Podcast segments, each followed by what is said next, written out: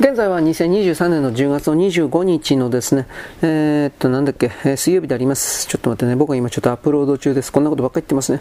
えー、っとねあ、あなたがそれを決めている。まあ、タイトルでございます。えー、っとね、まあどうでもいいんだよね、こんなもん本当は。もうこのこのタイトルまで1、2、3、4で楽楽だなと一瞬思ったんだけど、まあいいです。それぐらいは、まあ責任というわけでもないけど、分かりやすいだろ、番号やるよりも。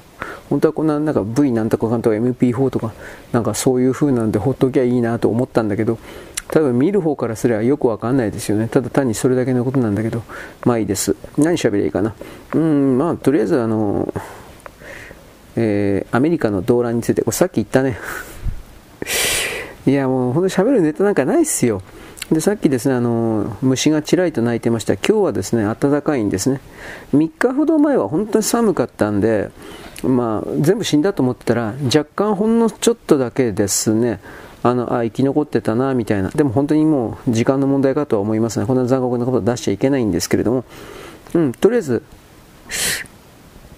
7時ぐらいまでかな。8時ちょっと前ぐらいまではまだ暖かいので泣いているという言い方ですね。夜のですよ。それをあの過ぎるといやもうこれは寒くてダメだなみたいな形で虫は冬眠しないんでねあのあいつらが冬眠したら大変なことになるよね。そこいら中が、そのなんというか、虫だらけになるからね、コオロギ、コオロギとか家の中入ってきて、まあ悪いことはしないけど、基本的に体の中ばい菌だらけだから、ああいう虫っていうのは。だから、どういう外のばい菌を運び込んでくるかちょっとわかんないですね。油断しちゃったら。はい。というわけでちょっとお待ちください。えー、と、なんかあの共産党と立憲民主党のその合体の動きに関して連合の方が吉野会長を含める周辺がかなり反発しているという記事をちらりと読んだんですが僕ヘッドラインしか見てないんで分かんない分かんないけど、まあ、連合というものとあと共産党というその、まあ、共産党はなんか労働組合なんかな持ってたと思うけど俺名前忘れちゃったけどさそういうものに関しての労働条件改善における、うん、交渉の仕方は全く違うんで連合は以前からこの共産党系の労働組合が邪魔だと思ったぶっちゃけ邪魔だと思ってたんであのなんていうのね自分たちの側にですねあの干渉ばっかりしてくる。なおかつ共産党の工作に、えー、あなたたちは従えみたいな、それこそが労働者の全体の利益だみたいなことをなんかずっとやってたみたいですね、連合ってできて時できた時から。連合ってその上流何だったかな？野中のね、野中博夢さんだったっけ？あれらが表にブイブイ出てきたちょっと前ぐらいにできた組織じゃなかったな、連合って。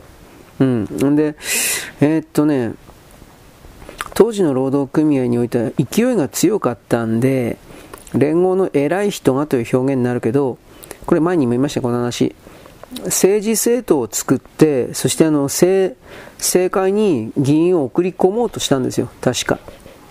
あの当時は社会党と共産党と、えー、社民党とかその辺はもうなくなってたと思うけど、まあ、社会党はまだあったよね。社会党と共産党と。もう一個なんかリベラルのなんかあったかもしれんけど、そういう流れの中で独自の連合としての政権を持とうとしたんだけど、政治家を。野中博夢という人は徹底的にこれを脅して、えー、労働組合は労働組合のことだけをやっていればよろしいのではないですかと言って徹底的にどうやら脅したらしいんですよ。具体的にどう脅したかわからんのだけど、当時の連合の偉い人、ハゲで叩けばみんな誇り出ますよ。その叩けば誇り出るような体を再びバンバンと叩いて畳叩くやつみたいに逮捕するぞということを踏まえる強烈な脅しを言ったというのを僕なんか誰だったか高坂行部違う高坂明誰だったかな。まあそれらの記事で読んだことがあります。あああるだろうなと思って。あの、まあ、野中博夢という人は本当に僕は部落出身なのかそれを売りにして僕それすら疑ってるからね正直言うけど。そういう自分がかわいそうな人という形を偽装すれば嘘をつけば有利になるっていうんだったらどれだけでも有利に、えー、それをしますよ。正直言うけど。だからその観点が多くの人にはないもんだからすぐ騙されるけれども権力の座に居座ろうとする人というのは本当に何でもするんですよ。そのことにおける、うん、なんだろうな、まさかそんなことするわけないじゃんだとか、いい人が、いい、いい年越えた大人が、みたいな、それを超えてするんですよ。権力を握る人っていうのは。まあ、特にスキャンダルで大体本人また家族を脅すんですけど、だから、野中宏も相当汚いことをやっていたらしい。あの人は、奈良だったっけ？奈良だったか京都だったかの、まあ一つだけじゃないけど、ブラックの大きな利権である精肉業界？なんたら、なんだ、阪南。な名前忘れたな。あの、その精肉業界の偉い人をやっていて、で、そこからの利権、まあ、国から補助金的なのももらってたんですけど、俺その辺は正直わからんけど、そのブラック利権を守るということの延長線上で、この労働組合関係者の連中がですね、まあ、連合という言い方をしますけど、徹底的に邪魔になった時期があったらしいんですよ。で、えー、なんか潰すというか、でもそこまでいくと、なんか俺にしてみればね、ヤクザとか朝鮮人だとか、それらの看板を前に利用して、とりあえず相手に偽物の食材の意識を貼り付けて、あ金よこせってやってるだけにしか見えない、強奪者強盗にしか見えないんで、何の共感もないですね、僕はね。だから僕は野中広夢の時代ですらきっとそうだったんだと思うけど、部落だとか朝鮮人だとかを前に出して、だから金をよこせというというようなやつは刺し殺されても仕方ないと、日本国民の全ては心の中では思っていたと思いますそんなことどうでもいいから働けよっていう。うん、やっぱ癖になるんだろうね、そういう、あの、ちょろいことをずっとやってると。つまりあの、喋ってるだけで、えー、誰かが何か、うん、してくれる、やってくれる的なことをずっとやってると、という、こんな表現になるけどね。はい、えー、ということで、いや、ちょっと待ってね、今、虫の声を取りに行かないといけないが、えー、なんか体動かんな。ちょ、ちょっと待ってね。うん、これはどうするかな？えー、ちょっとお待ちくださいね。えー、っと、あーこいつファイル、ファイル止まってますね。次から次から新しい企画的なものを考えちゃう天才的な僕とかって勝手に言ってるけど、そういうことがあるので、なかなかうまいこといかんけど、なんか一つだけでもアップロードしとくかな。そうすれば、開くんじゃないかな。今ちょっと待って。ピッピッって音が聞こえると思いますが。これかな AB の C あファイルいっぱいあるなねこういうアップロードする人でないとなかなかこれらの苦しみは分かんないですね。やめろっていう話もありますが。はい。えー、私の声のファンがいるそうですが。あと声だけじゃなくて喋りのファンがいるそうですが。まあの耳のお医者さんにね耳のお医者さんに行くことを僕はお勧めします。僕はですねあの過去においてお前の声気持ち悪いが死ねとか言って何もう何回も言われてきたんでもうあの他人の言葉なんか信用しません。うん。声優的なうん声優的なっつったってあの人たちも地声は全く違うからねうん NHK の僕あの、えー、土曜日ぐらいのインタビューだったけどその話をよくするけど本当にあの人たちの地声はどこのおっさんだよ、どこのおばはんだよみたいな声しか出してないからね。あのー、それがダメだっていうわけじゃないけど。つまりそれが人間の、なんていうか、本性っていう言葉変だけど、そういうもんなんですよ。そう、そんな言い方になるけど。違うんですよ。見かけとそれはね。はい。というわけなんで、何をすればいいかな。ちょっと待ってね。えー、まあ昔のやつのアップロードですね。ちょっとお待ちください。ヨーロッパ人が昆布食べてなかったんでこれから昆布食べようねみたいなそういう話ですまあ昆布食べりゃいいんじゃないかと 何よりに言ってっけどあのー、わかめ海藻昆布の、えー、っと完全なる消化という言葉にしましょうか。完全なる消化はこれはあの日本人だけかな。韓国人とか中国人も若干それはあの消化できるって言ってるけど正確に完全に消化できる、また消化吸収消化吸収率の高いのは日本人だけなんだそうです。まあ、これやっぱ海の民の人だから僕たちはずっとそれをねあの食ってきたからそうなったんかなという言葉になるけどね。うん。まあ、だからなんちょっと待ってだからなんだと言われても僕は困るがこの色かな、ね、色色にこだわっちゃうというか。あここにしこれにしとこうか。はい、はい、ということでね。ヨーロ昨日も言ったけどヨーロッパ人たちは本当になんでわかめ昆布とか食わんかったんだこの、まあ、肉食のやつらだからっていうのもあるけどもそれを食べなかったしかしそれを日本人なんかがこれバンバン食ってっからこれ我々を見習おうぜみたいな、まあ、今から食ってダメだってわけじゃないけどそんなになんだろう消化吸収率っていうんですか？うん、よくねえんじゃないかな。どうなんですかね、そのあたりは。ちょっとお待ちください。うん。はい。というわけで、今、わかめの記事終わり。次、えー、っとね、佐竹、これ見たかな？佐竹、佐竹、読めない。佐竹知事。秋田県。これとりあえずあの四国の食べ物貧乏せよっていうふうに言った記事なんですがこれ多分記事を読む限りはなんか知事を囲む会とかパーティーみたいなものがどうやらあってそのパーティーでおそらく地元の秋田の、えー、なんとかは最高だよみたいなことを言ったんだけどそれに該当して、えー、比較してか。我々のその秋田県の食べ物がどれだけ美味しいか。我私は昔四国に行ってなんたらかんたらで四国の食い物が混ぜて食えなかったバーカバーカみたいな多分こんなこと言ったんだと思うんですけど普通それは言わんよね。つまり、まあ、レベルの低い人だっていうことですよ。うん。税金で金もらってる人っていうのはあのやっぱりあの日本国まずその県の県民に忖度しなくちゃいけないのは分かるけどその次にやはり他の県に他の地域に住んでる人々の生活であるとか人生観何でもかんでもこれはやっぱ忖度する義務があるんじゃないですか？忖度おもんぱかるとも言いますけどね。はい次。えー、っとね誰誰だったかこれ？あの山ガール。山下さん。あなんかあのとりあえずあのスカートを履いていた。ね。でそれで批判。まあ、批判なのかどうかわかんない。山下理央だって誰だよこれ。31歳、うんまあ、そういう需要が31ちょうどいいよね。というふうないやらしい男もいるかもしれないけど僕この人知ら知らないんで需要とかって言われてもわからんけどさスカート履いていた。どうのこうの。でそのスカートも結局のところですねトレイルスカートってなるんだって。俺初めて聞いたよトレイルスカートって。何それと思ったけどそういうものがあってえー、っとね登山用のスカートだって。そ本当？まあとりあえず登山用のスカートででロングスカート。登山用のロングそんなもんあんの？ででそれで、えー、撮影だからそいつを履いていたというただそれだけのことで別にトレイルスカートの下に別にそのなんていうの？あの本当の生パンツ履いてたわけじゃないし普通の短パン履いてたろうし仮に生パンツだったとしてもさそんなの見えるわけないしもう一つ言うけど見えたからどうだっつうのよ。というこういうねそこまで突き詰めて考えてあいやらしいと。それはあなたが自分自身の妄想で自分自身に対してこれはいやらしいんだという設定のもとに自分自身を幸福させてるだけであってこの山本なんたらって多分そんな魅力のある人じゃないですよ。勝手に言うけどね。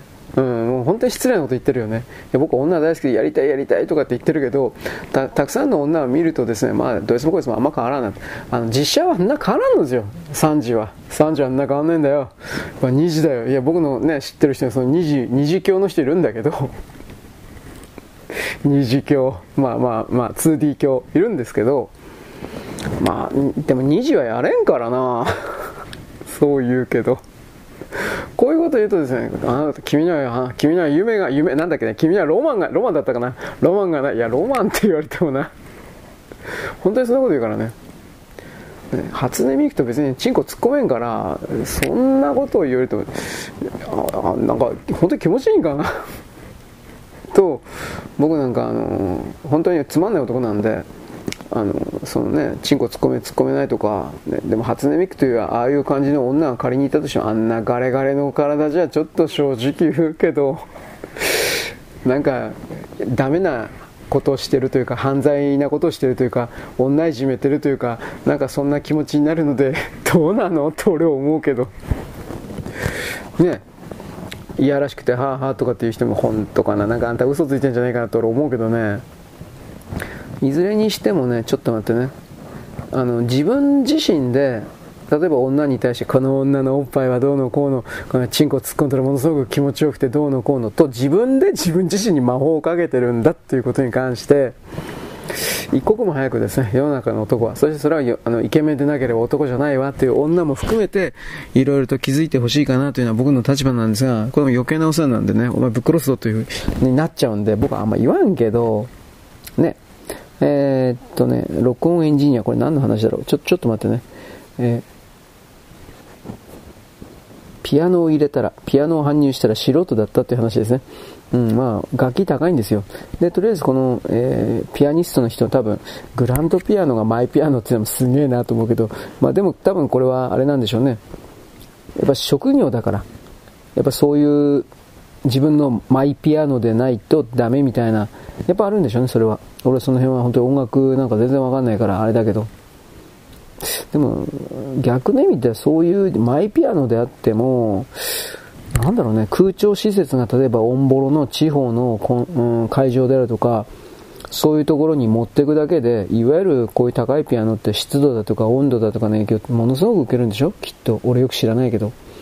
だからそういうことを考えると、ピアノがかわいそうだね。なんかそういうことを思うけどね。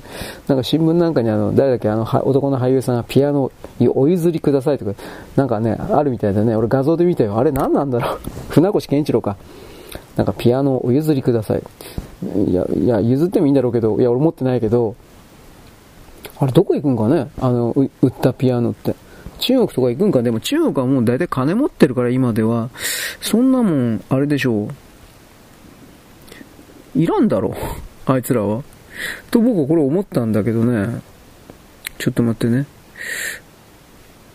まあ、売り先あるんだろうなというところまで分かったけどさ。なんとも言いませんね。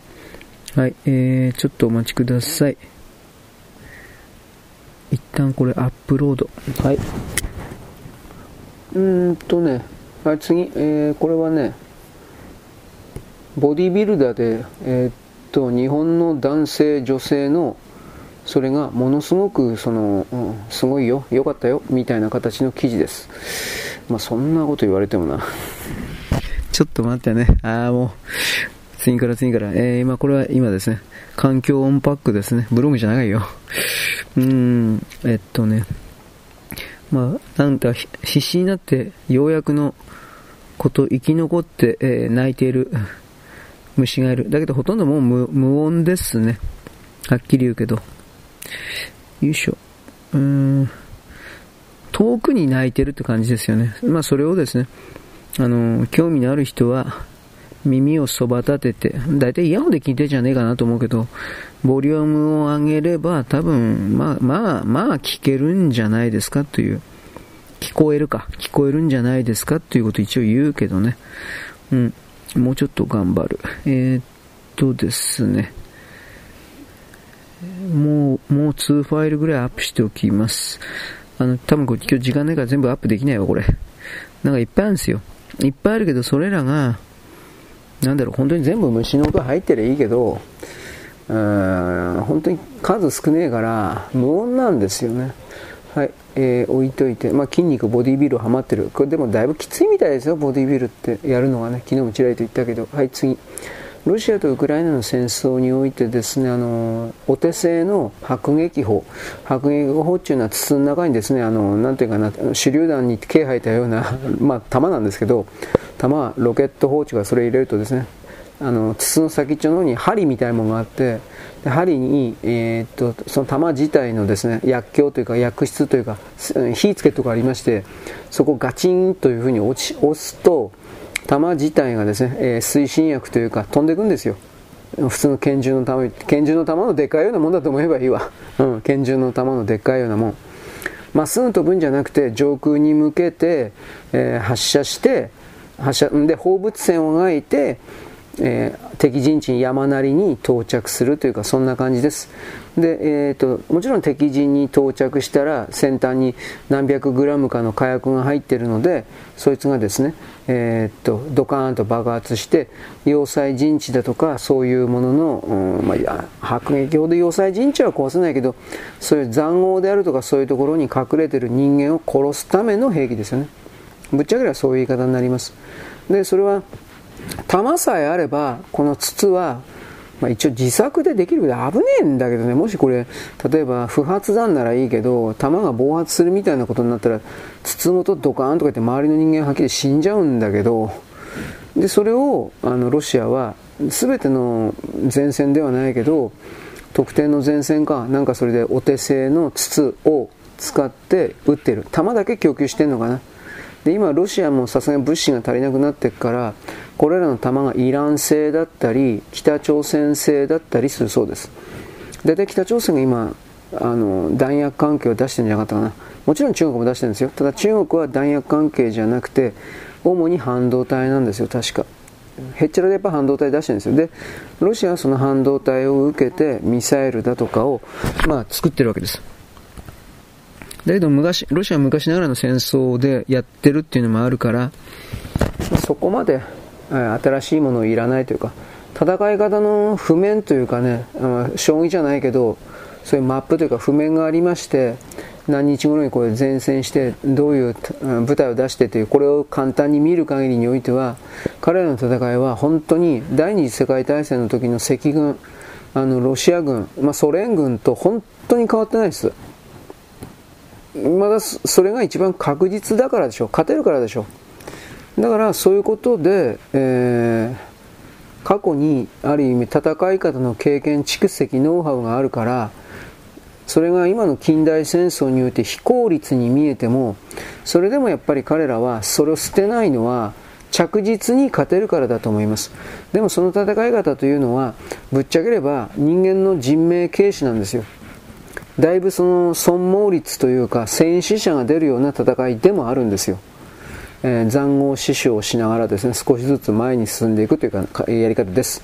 で相手の塹壕を攻撃する前に塹壕の周辺のえー、建物とかビルだとか山とかをすごいはるかバック後方から巨大な大砲を使って砲撃でどっかんどっかんやってですねそれらの立ってる建物を全部ぶっ壊しちゃって隠れるところゼロにしてただウクライナ兵というか NATO 兵は隠れるところなくなっちゃうからどうしても裏万歳突撃みたいなことするしかなくでそれをロシア人はですね狙い撃つわけです。突撃なんかしません、えー、機銃操作をしたり戦車で、えー、なんていうかな踏み潰したり。でその戦車が出てくるということを分かっているから今では新しい兵器として西側は上空からの体当たりドローン特攻攻撃を仕掛けるという形でロシアの戦車を無効化するということをやっているんですがロシアはさらにそれに対して、えー、っとなんていうかな対抗措置というか、あのー、まあ走行ですね。バリアというか人間が雨降った時に刺すような傘あるでしょ傘。その傘が鉄板でできてると思えばいいけどそんな鉄板でできた傘を戦車の上の方にいくつもね張り詰めているので見かけは本当に悪いんだけど見栄えは。だけれども実際に多大なる効果を上げているんですよ。まあ防御してんの。あの、いわゆるトルコ製のバイラクタルとイランのなんちゅうやつ忘れてたけど、そいつしか今ロシア持ってないけど、ウクライナは、えっ、ー、とね、ウクライナはトルコのバイラクタルと、あとヨーロッパのどっかの国、どこだろうあれ、まあ、作ってるようなあのドローン使ってんだけど、とにかくそのウクライナの側の NATO の側のドローンをだいぶ防いでるというか、無力化してんですよ、その鉄板の傘で。だからあの言われてるほどロシア負けてるけど絶対そんなことないです、まあ、傷ついてるのは認めるけど圧倒的勝利でないのも認めてるけど勝ってることは間違いないですロシアが。だからその状態で本当に俺もうやめろよと俺思うんだけど戦争、まあ、やめるかせめて停戦しろよと思うんだけど NATO の側がこの場合ウクライナっての言ってるけどウクライナ軍にはもう実態がないので NATO の側が止めないんですよ。勝てるわけないのに勝てると思ってるのかどうか知らないけどさ。いや、多分勝てないだろう、どう考えたって。だからその、NATO の側の人たちのメンツを維持するためにという言葉を出さざるを得ないけど、無駄に人がどんどん死んでるわけですよ。だから、そう一旦仕切り直せよと思う。でも仕切り直したらゼレンスキーとかあの辺の戦争屋さんがロシアに時間を与えたらロシアが力をつけて今度はヨーロッパの全土を、えーえー、なんだろうなんだっけ侵攻してくるそんなことしないと思うよ。そんなお金のかかることはしないと思うよ。なおかつヨーロッパをその侵攻侵略しちゃったらロシアは商売相手どこに見つけんの？あのヨーロッパとの貿易がなくなったらロシアはやっていけないよ。どんな中央アジアがどうとか中国がとかアフリカとかとかいったところでその貿易統計を見る限りヨーロッパのですね関係を切断されたヨーロッパという国あロシアという国家絶対に持たない。僕はそこまで言うからだからプーチン大統領としてもどっかで落としどころを見つけたいと思ってるはずなんですよ。ところがやっぱそのまあどうかね彼の彼彼というよりもロシアのプライドという言い方になるんだろうね。ロシアのプライドイコールロシア国民のプライドという言い方にもなるけどそれがでっかいのでなかなかその何て言うかね戦争を継続するという態度をやらざるを得ないんだろうね。本当は中国あたりが何て言うかな仲介に入ればいいんだろうけど中国はロシアを徹底的に弱めることしかもう本当に考えてないので、えー、ロシアの味方だというふりをしながらだらだらと引き伸ばすと思うよ。中国はね。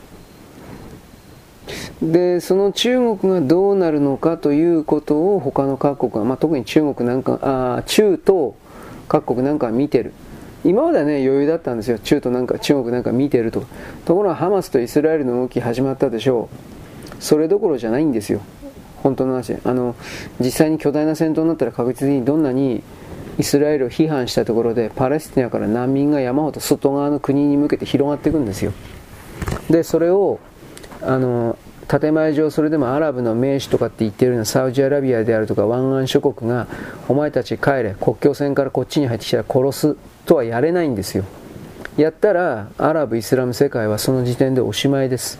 本当に。あの幻想が壊れる。あのサウジというのはあの我々イスラム教徒のリーダーを気取っていたがそれは嘘だったと。やはりサウド家は嘘サウドファミリー。サウド家は嘘つきだったんだっていう方向に必ずなっちゃうんですよ。そうなった時に、えー、今アメリカとの関係がだいぶ弱くなっているサウド家サウドファミリーに、えー、そうした反乱軍的な湾岸諸国のイスラム教徒の大部分的な人々を沈めるような力があるかというと僕はないと思います。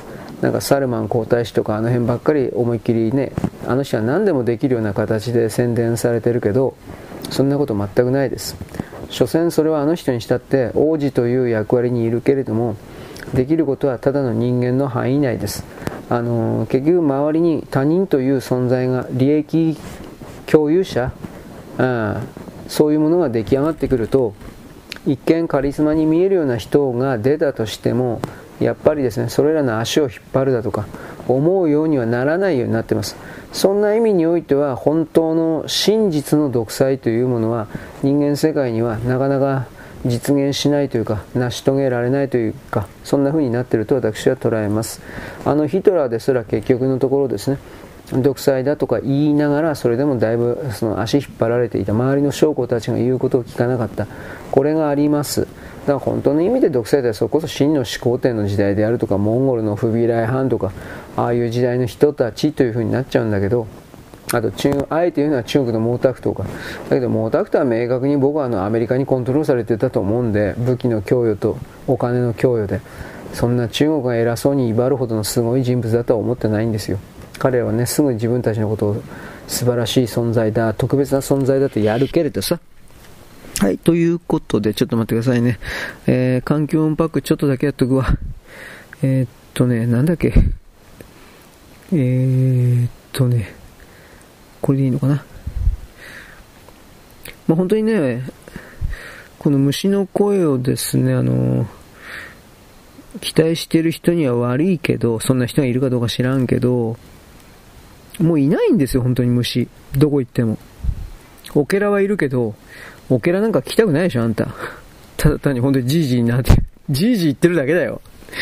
まあ、5分ぐらいなら聞いてもいいよ。だけど、そんなあなた、10分も20分も聞くようなもんじゃないと思うよ。オケラに関しては。で、あれがね、本当にしぶといんですよ。11, まあ、11月はいると思います。問題は11、12月に近いぐらいまでね、俺聞いたことあるんで、あれ本当にオケラなのかって言ったらおはがきで、それはオケラです。理科の先生もそう言って、いや、そうなんですか、そうですか、とか。そうですか、理科の先生そう言ってましたか？じゃあきっとそうなんでしょうね、と俺は権威に弱いんで。本当かな？うん、まあ、というわけでオケラですね。そういうものがいるということです。いや、オケラはいるんだけど、えー、っとね、まあいいか、これでいいか。うん、なんかよくわかんないし。ということでね、一旦、これ、充電してこなくちゃいけないですね。もう電気、電、だすぐなくなるんですよ、電池が。なんでなんですかねやっぱ画面がでかいでからですかね。それをちょっと思います。はい。でもちょっと待って、アップロードだけちょっとすれば、あともうちょいで終わるから、これやっとくわ。えー、っとね、あた、えー、っとね、この、はい、次、はい、次っていうのはね、あの、えー、っとね、次々とアップロードしてるからです。うん、で、あの前の話題をね、喋ってるとね、この新しい話題に関連することが全くついてこれなくなるからです。ということになってますが、いや、本当にそれはそうなんですよ。で、僕は今やってるのは新しい記事ではなく、昨日、昨日じゃないけど今日か。今日書いた記事を、一旦ですね、えー、なんだっけこれ、ファイル、ファイル共有っていうのこれ。ファイル共有じゃねえ。どういう言葉かな。えー、グ、Google のメモ、メモ帳。なんかよくわかんないけど。うん、なんかそういうもの的なところにですね、まとめてるという感じです。でそこにやっとけば自分自身でそのメモ帳的なところを自分で共有共有とは言わんけど、まあ、利用してですね。そしてあのパソコンの上で編集するということです。これは僕あの出先とか車の中でいろいろ記事書いててでそれを今こうやってまとめてるということです。こんなもん一箇所に腰を落ち着けて記事書いてるんじゃないんですよ。当たり前なんですが時間なんかないから。とりあえずあらゆる場所でそうした記事を書いたやつを一旦はタブレット、スマホなんかに置いといて、まあそれは例えば Google メール使ったりもすることもありますけどね、Gmail ですか、Gmail だとか、メール使うし、あとはメールかな、やっぱほとんどメールかな、いやメールの他にだからさ、えー、っと、あれ、Google の何て言うんだったっけ ?Google のスプレッドシート。違うな、多分違うな。なんかそういうもん的な。うん、を使うんですよ、うん、そそそこまで俺何でもデジタルなんとかって俺よく分かんないからね。いいです。はい。というわけで、今これはこれで終わりかな。今これ昨日アップしようと思ったら記事消しちゃった高城の記事なんで、この野郎とか言って。タブレットはそういう間違った誤動作があるから僕嫌いなんですよ。はい、ちょっと待ってね。これいけるかな？あ、カモメのね、空港が、カモメの大群がどうのこうの CNN です。あ、これ、ちょっと待って、これ全部いったかな？ちょっとお待ちくださいね。えー、っと、あこれで今日の分は上がってっかな。ちょっと記事減らしてんですよ、僕。記事多いということに気づいたから。ぼあのもうね、ちょっとやりすぎだなと思って。というわけで、ブログの記事を減らした分ですね、なんか、あの、恋に関わるような何かの企画を立ち上げなくてはいけないと、えー、最近思って、じゃあ何いいかなと思って、漫才でもやろうかなと思ったけど、一人で漫才できないしね、漫談もできない。俺今言ってるのは漫談みたいなもんだしね、難しいなと、いろいろ思ったりします。ハーレクインロマンスのですね朗読やってアハンウフンとかってやってりゃいいのかなと思ったりしたけどハーレクインロマンスですねそういう本屋で手に取ったんですがアハンウフンの描写ないんですよね。チンポしゃぶったとかそういうの。ああ下品ですね。本当に下品だな。僕自分で今下品だと思いました。あの女はいやらしいくせに男の僕のこういう言い方を絶対に許さないんです。てめえ舐めやがってと。まあやめましょう。女の人は怖いからね。喧嘩売らないですよ僕は。はい。というわけでこれは記事アップロード分なんで、今度はですね、明日の分の記事をですね、えー、っと、今仕込みをしないといけないですね。それを今やります。えー、っと、まあ、とりあえず一旦ここで終わりますね。よろしく、ごきげんよう。現在は2023年の、えーとですね、10月の25日の水曜日ですね。えーと、これはちらりと言いましたね。アーカンソー州のですね、農地において、いわゆるの中国が買った農地に関しては、これあの返せ、えー、というふうなことの、まあ、命令ですね。これ従わなかったらどうするんですかね。おいで、出てってもらうとかそういうことですかね。基本的にはその中国が米国の農場だとか水源地をいっぱい買ってるという現実がありまして、明確にこれ侵略の動きですから、だからこれをですね、えー、なんだろうな、排除する。こんな言い方ですかね。はい、次はですね、次、次って言ったらダメなのかね。まあ、とりあえずあの、なんだっけ、これ、静岡県のやつですね、最高裁大法廷。これはどうなのかね。まあ、あの、チンチンをですね、切り取らなくても私が女性だと言っていいというふうな、えー、まあ、チンチンついててもね、あの、チンチンついてても風呂に入れるかってそういうことではなく、公衆浴場に関する公式文書は性別ではなく身体的特徴と表現し始めている。でも公式文書一般人知らんからね。で、裁判所としてはこれは機能してないなと思う。これ、小さい、何の最高裁の判決なのかね、毎日なんですね。うーん、あ、家事、家事審判か。家事審判における、うーん特定の事例という言い方になるのかね。でもまあ、ここは特例法の見直しを迫られるというふうになってますから、これに関しては本当にどうなるのかわかんないですね。だけど、ちんちんついたまま女性の権利を認めろだとか主張するだとか、あともう一つは公の金ですね。そういうものをよこせという的な動きに関しては、これはあの本人を殺してでもあの止めなくてはいけない。あの口で言う分にはいいけれども、実際の金であるとか、他人の行動とかに、言葉の力だけでこの少数者が干渉し始めるというならこの少数者は殺さなくてはいけない。これからの人間においてはそれぐらいの厳しいことを求められているということを私は一方的に言います。これは私の意見だって別にあなたの同調なんか求めておりません。みんななるものをどうやってですね定義するか。それはあなたに何て言うかな。え？あなたにですねお任せしております。とここまで言ったんですが。えー、っとまあ次まあ次。あの米国に送るですね宇宙探査機オサイレス・レックス小惑星ベンヌの、うん、サンプルを回収してサンプル入りのカプセル地球に投下して回収されたんですがカプセルの蓋が開かないんだそうです。カプセル蓋が35個の留め金で止まってるんだけどそのうちの2つが、えー、ていうかな開かない。でもこれ叩いたりぶっ壊したりすることは簡単にできるんですよ。だけどそうすると宇宙空間のみでのその塵だとか埃だとかを欲しいのにあの、地球でそれガンガンとかってやっちゃうと地球の空気であるとか埃とかなんかいろいろ混じっちゃうんでそういう乱暴なこともできない。弱ったなということらしいです。どどうすりゃいいのかね。真空の部屋の中でそっとやるだとか焼き切るだとかななんかある？なんかないかね。ちょっとわかんないけど。今のところ止まってるらしいですよ。はい。次国内ですね。あのー、42階建てタワーマンで火災が発生してエレベーターエレベーター機能これ大変だね。タワーマンションに住むのもなんだかんだ言うけれども本当に大変だよねこれ。いやこういう時に火事になったら42階建てのてっぺんとかに住んでる人どうなるんですかね。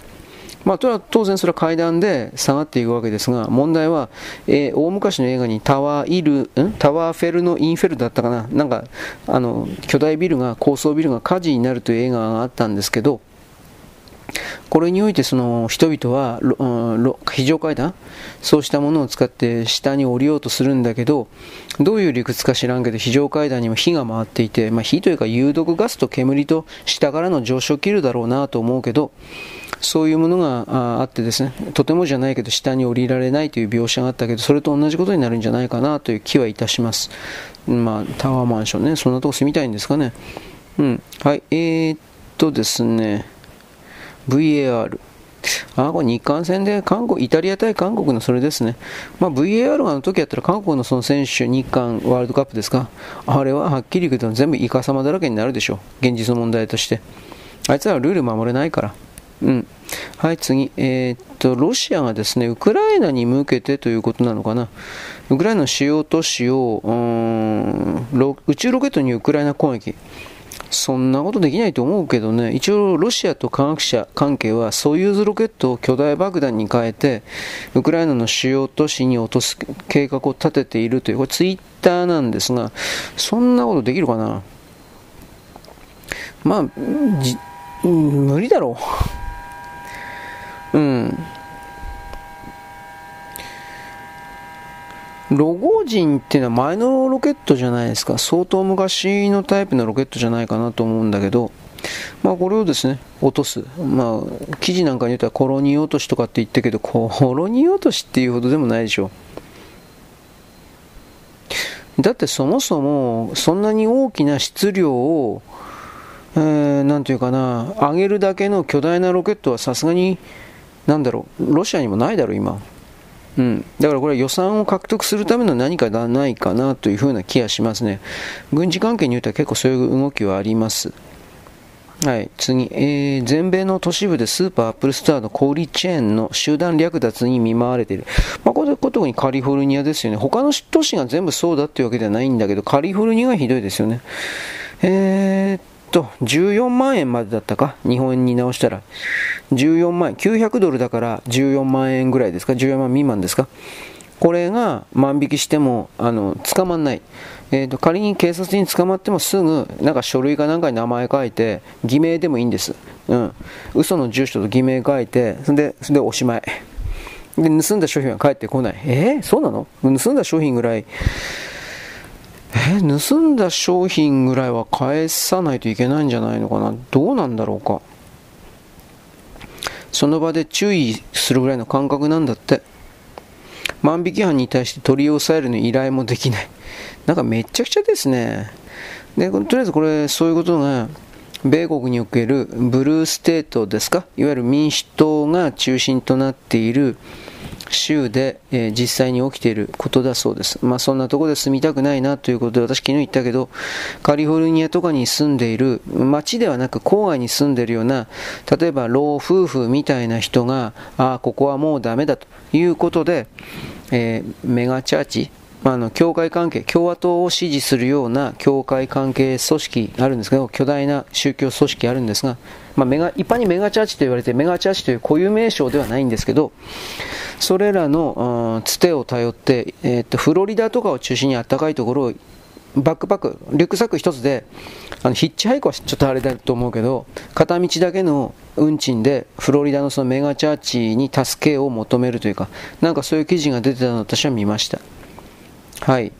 えー、っと、国内、住民の苦情で、なんか長野県ありましたね、これ。あの、公園を、公園を廃止されたとか、どうのこうの。ところが、なんじゃこりゃ。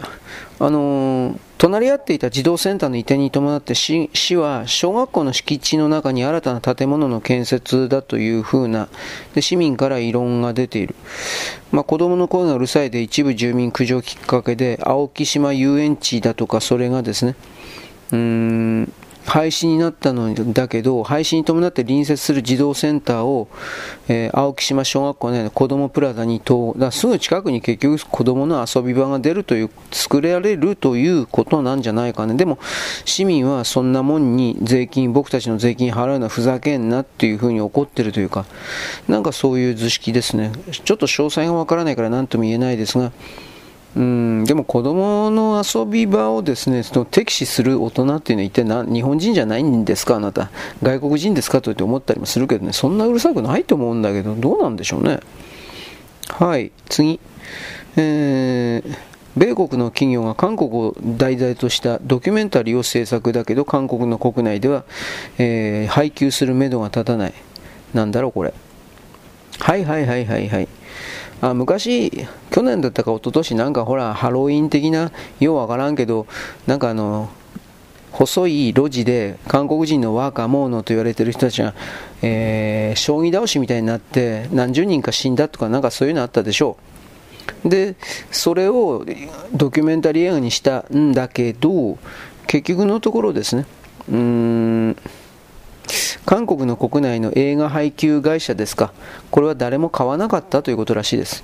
まあ、いわゆるあの韓国人の対面におけるですね、韓国のチブだ恥ずかしいとか、あと関係者がですね、そんなもん見たくないというで圧力かけたとか、なんかいろいろあるんじゃないかなと思ったりもしますけど、これわからないです。はい、次です。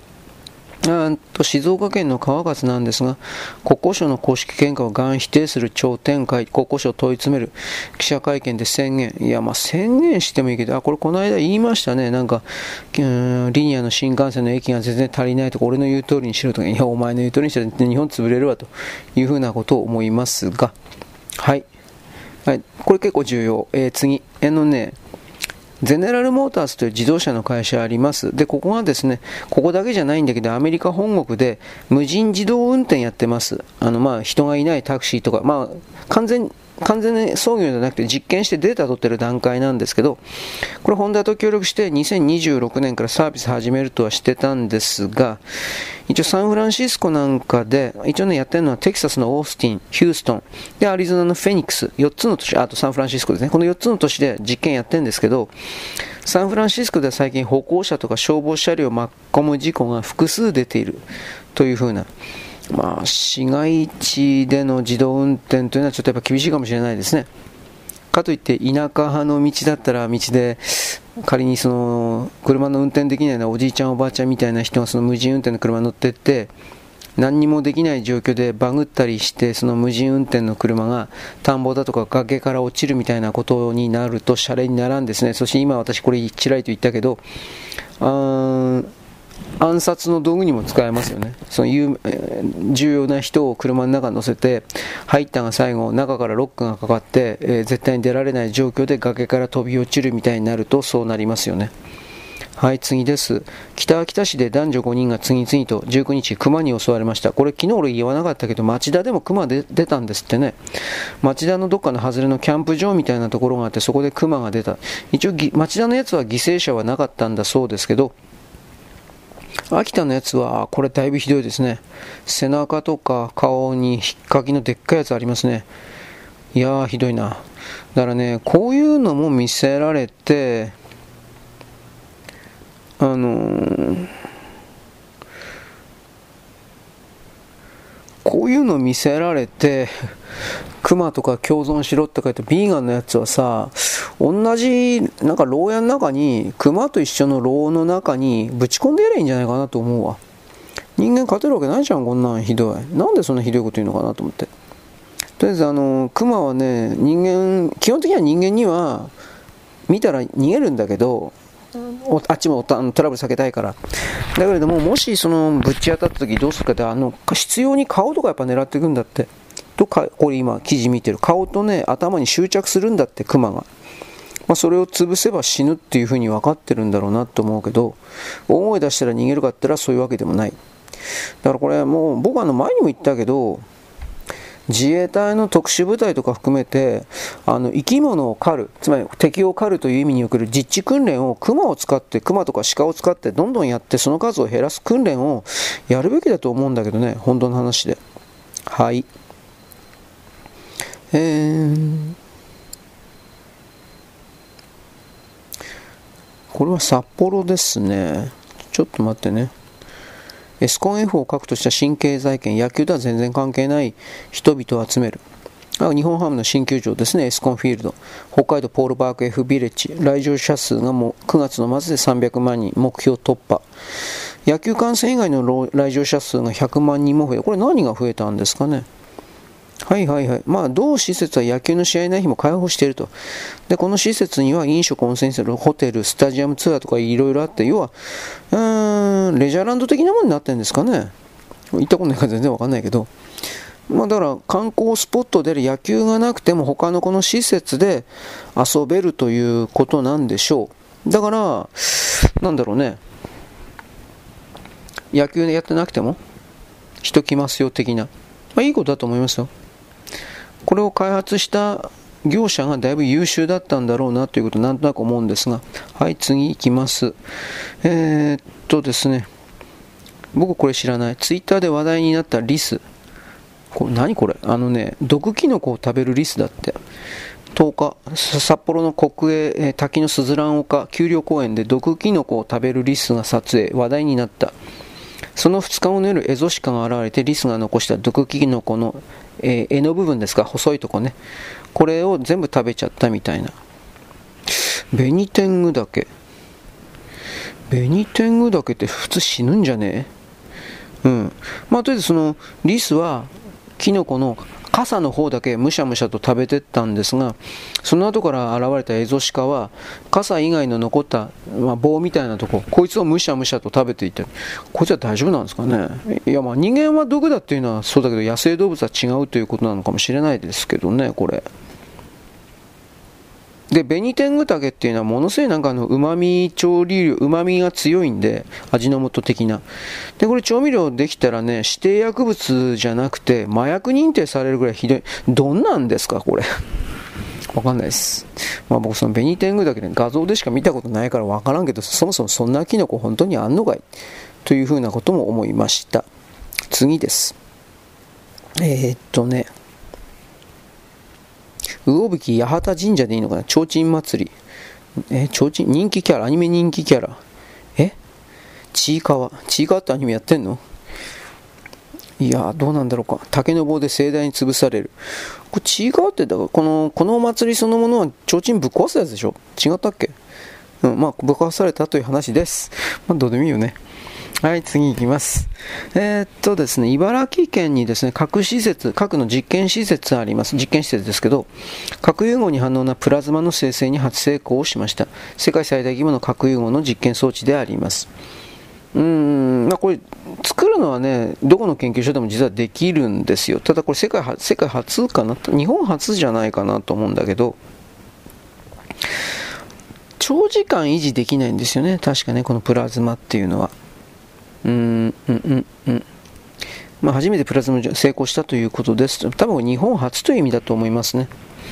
海外でなんか僕あの、アメリカと中国でなんかこういう記事読んで、プラズマの生成に、えー、っと成功したけど、採算ラインには全然乗らないというか、なんかそういうのを記事だったような気がします。はい、次行きますね。ちょっと待ってね。うん、次、次ってダメなのかな？まあ、もうね、あの、たくさんの人のおはがき読んでるね、だからもう流し見だったらね、ちょっとよく覚え、後でまた確認しておきます。うーん。これは昨日出たけど、本当かな？あ、プーチン大統領、あなた見たと思いますけど、昨日だったか一昨日だったか、心臓止まった状態で、あの、寝室で見つかっあの、ベッドで見つかったという風な。でもこれ、イギリスだからね、イギリス嘘つくからね、へっちゃらで。まあ、とりあえずあの、テレグラムチャンネルというところで、プーチン大統領が心肺停止22日止まった、止まったけど、まあ、即座に、蘇生術ですか心臓マッサージ。まあ、単純にやっぱり AED 使ったんじゃない、ロシアにも AED あります。使ったんじゃないかなと思うけど、まあ、集中治療室で意識を取り戻し状態が安定したとチャンネルは主張。死んではいないと思いますよ。うん、正直な話だけど。まあ、プーチン大統領ぐらいになれば、替え玉はいっぱいいるいるでしょう。いない、もう世界の指導者でその替え玉がいない人はいないです。ただ、うん、多分、本当に死んでたらこんな情報そのものどう考えたって出さないから、この動きはおそらくなかったんじゃないかなというふうなことは思います。はい、次。えー、っとね。何これ。あ日本経済は30年間成長してない。1人当たり国内総生産が4万ドルを保ったのは成功か失敗か勝手に言ってろ。なぜ僕はそういうふうに突き放すかというとえー、っと何をどう言ったところで中国はどっちにしたって日本から情報を技術を何もかものリソースを盗むことしか考えてないからこういう領域から出てくる情報が結局それらの盗むための取っかかりの一つでしかないという日本国民に何かの親しみを覚えてもらうというふうな行動作戦、うん、そういうふうに思うけどね。まあ、GDP の数値で見えないところでの成長は日本きっとあると思うんで、だって失われた30年とか言いながらなんだかんだこんなに解放されすぎた国というか外国人がこんなに楽ちんに入れて差別されない国に、まあ、なっちゃってこれいいか悪いかわかんないけどそういう風になってるということそれに関してさやっぱりあのまあいい方リリベラルはいい方に考える。だけどまあ僕はあんまりいい方に考えないんでね。変わってないということはないです。とにかく変わってないということはないです。それがいいとか悪いとかっていうのは、それぞれの人々が判断しなくてはいけないことだけどね。で、それが、じゃあ全部ダメな方に行っていくかってそうでもないだろうっていう言い方は僕はします。うん、まあ、なんだろうね。嫉妬してやっかむような人とかいろいろいますからね、この世の世界というのは。はい。えー、っとね、これ意味わかんねえな。サスケ五輪競技に決定。そのサスケって何ですか？なんかテレビ番組かなんかの変な複複合スポーツ、新スポーツじゃなかったですか？えー、サスケを元にした考案した障害レースを加えて近代五輪。えサスケの海外版である忍者ウォリアー。ゲームかよ？何それ？忍者ウォリアーベースとして、な、どのこうの。まあ僕ちょっとサスケわかんないんで、わかる人ちょっとまあ、自分で納得してください。これわかんねえや。なんか障害物レースらしいですね。ただこれテレビか何かで、えー、っと、企画されたもんでしょっていうだけですわ。知らないんですよ、僕はこれは。ただ、そのサスケという、うん、ジャンルというか、忍者ウォリアーっていうこの、これ新しいスポーツって言っていいのかなまあ、これをね、外人たちは、日本は知らんけど外人たちはこれに関して定期的にずっとなんかアメリカ忍者ウォリアー、なんか大会やってんですよ。いや、まあやるなっては言わんけど、だいぶ親しみないよね。いや、僕の中であんまないわ。何それって感じだけど。はい。というわけで、えー、オリンピックにまあ、オリンピックもその新しい金儲けのなんかネタを探すために必死ですね。野球が復活したと思ったらクリケットまで復活して、クリケットはやっぱインドに配慮してるんだろうなっていうことはようわかるんだけど、でもヨーロッパでもなんだかんだってクリケットはイギリスだけじゃなくて結構やってますからね。多分それだろうなと思うけど。はい。えー、さっき言った最高裁、性別変更の、えー、どうしたこうした。若干の追加ですね。外観の要件を差し戻して再審理という、えー、生殖能力をなくす要件は違憲であると。しかし、外観、つまりチンコは切っとけみたいなところは継続審議ということなんですかね。違憲は手術要件のうち生殖能力喪失のみっていう。これでもどうなのかな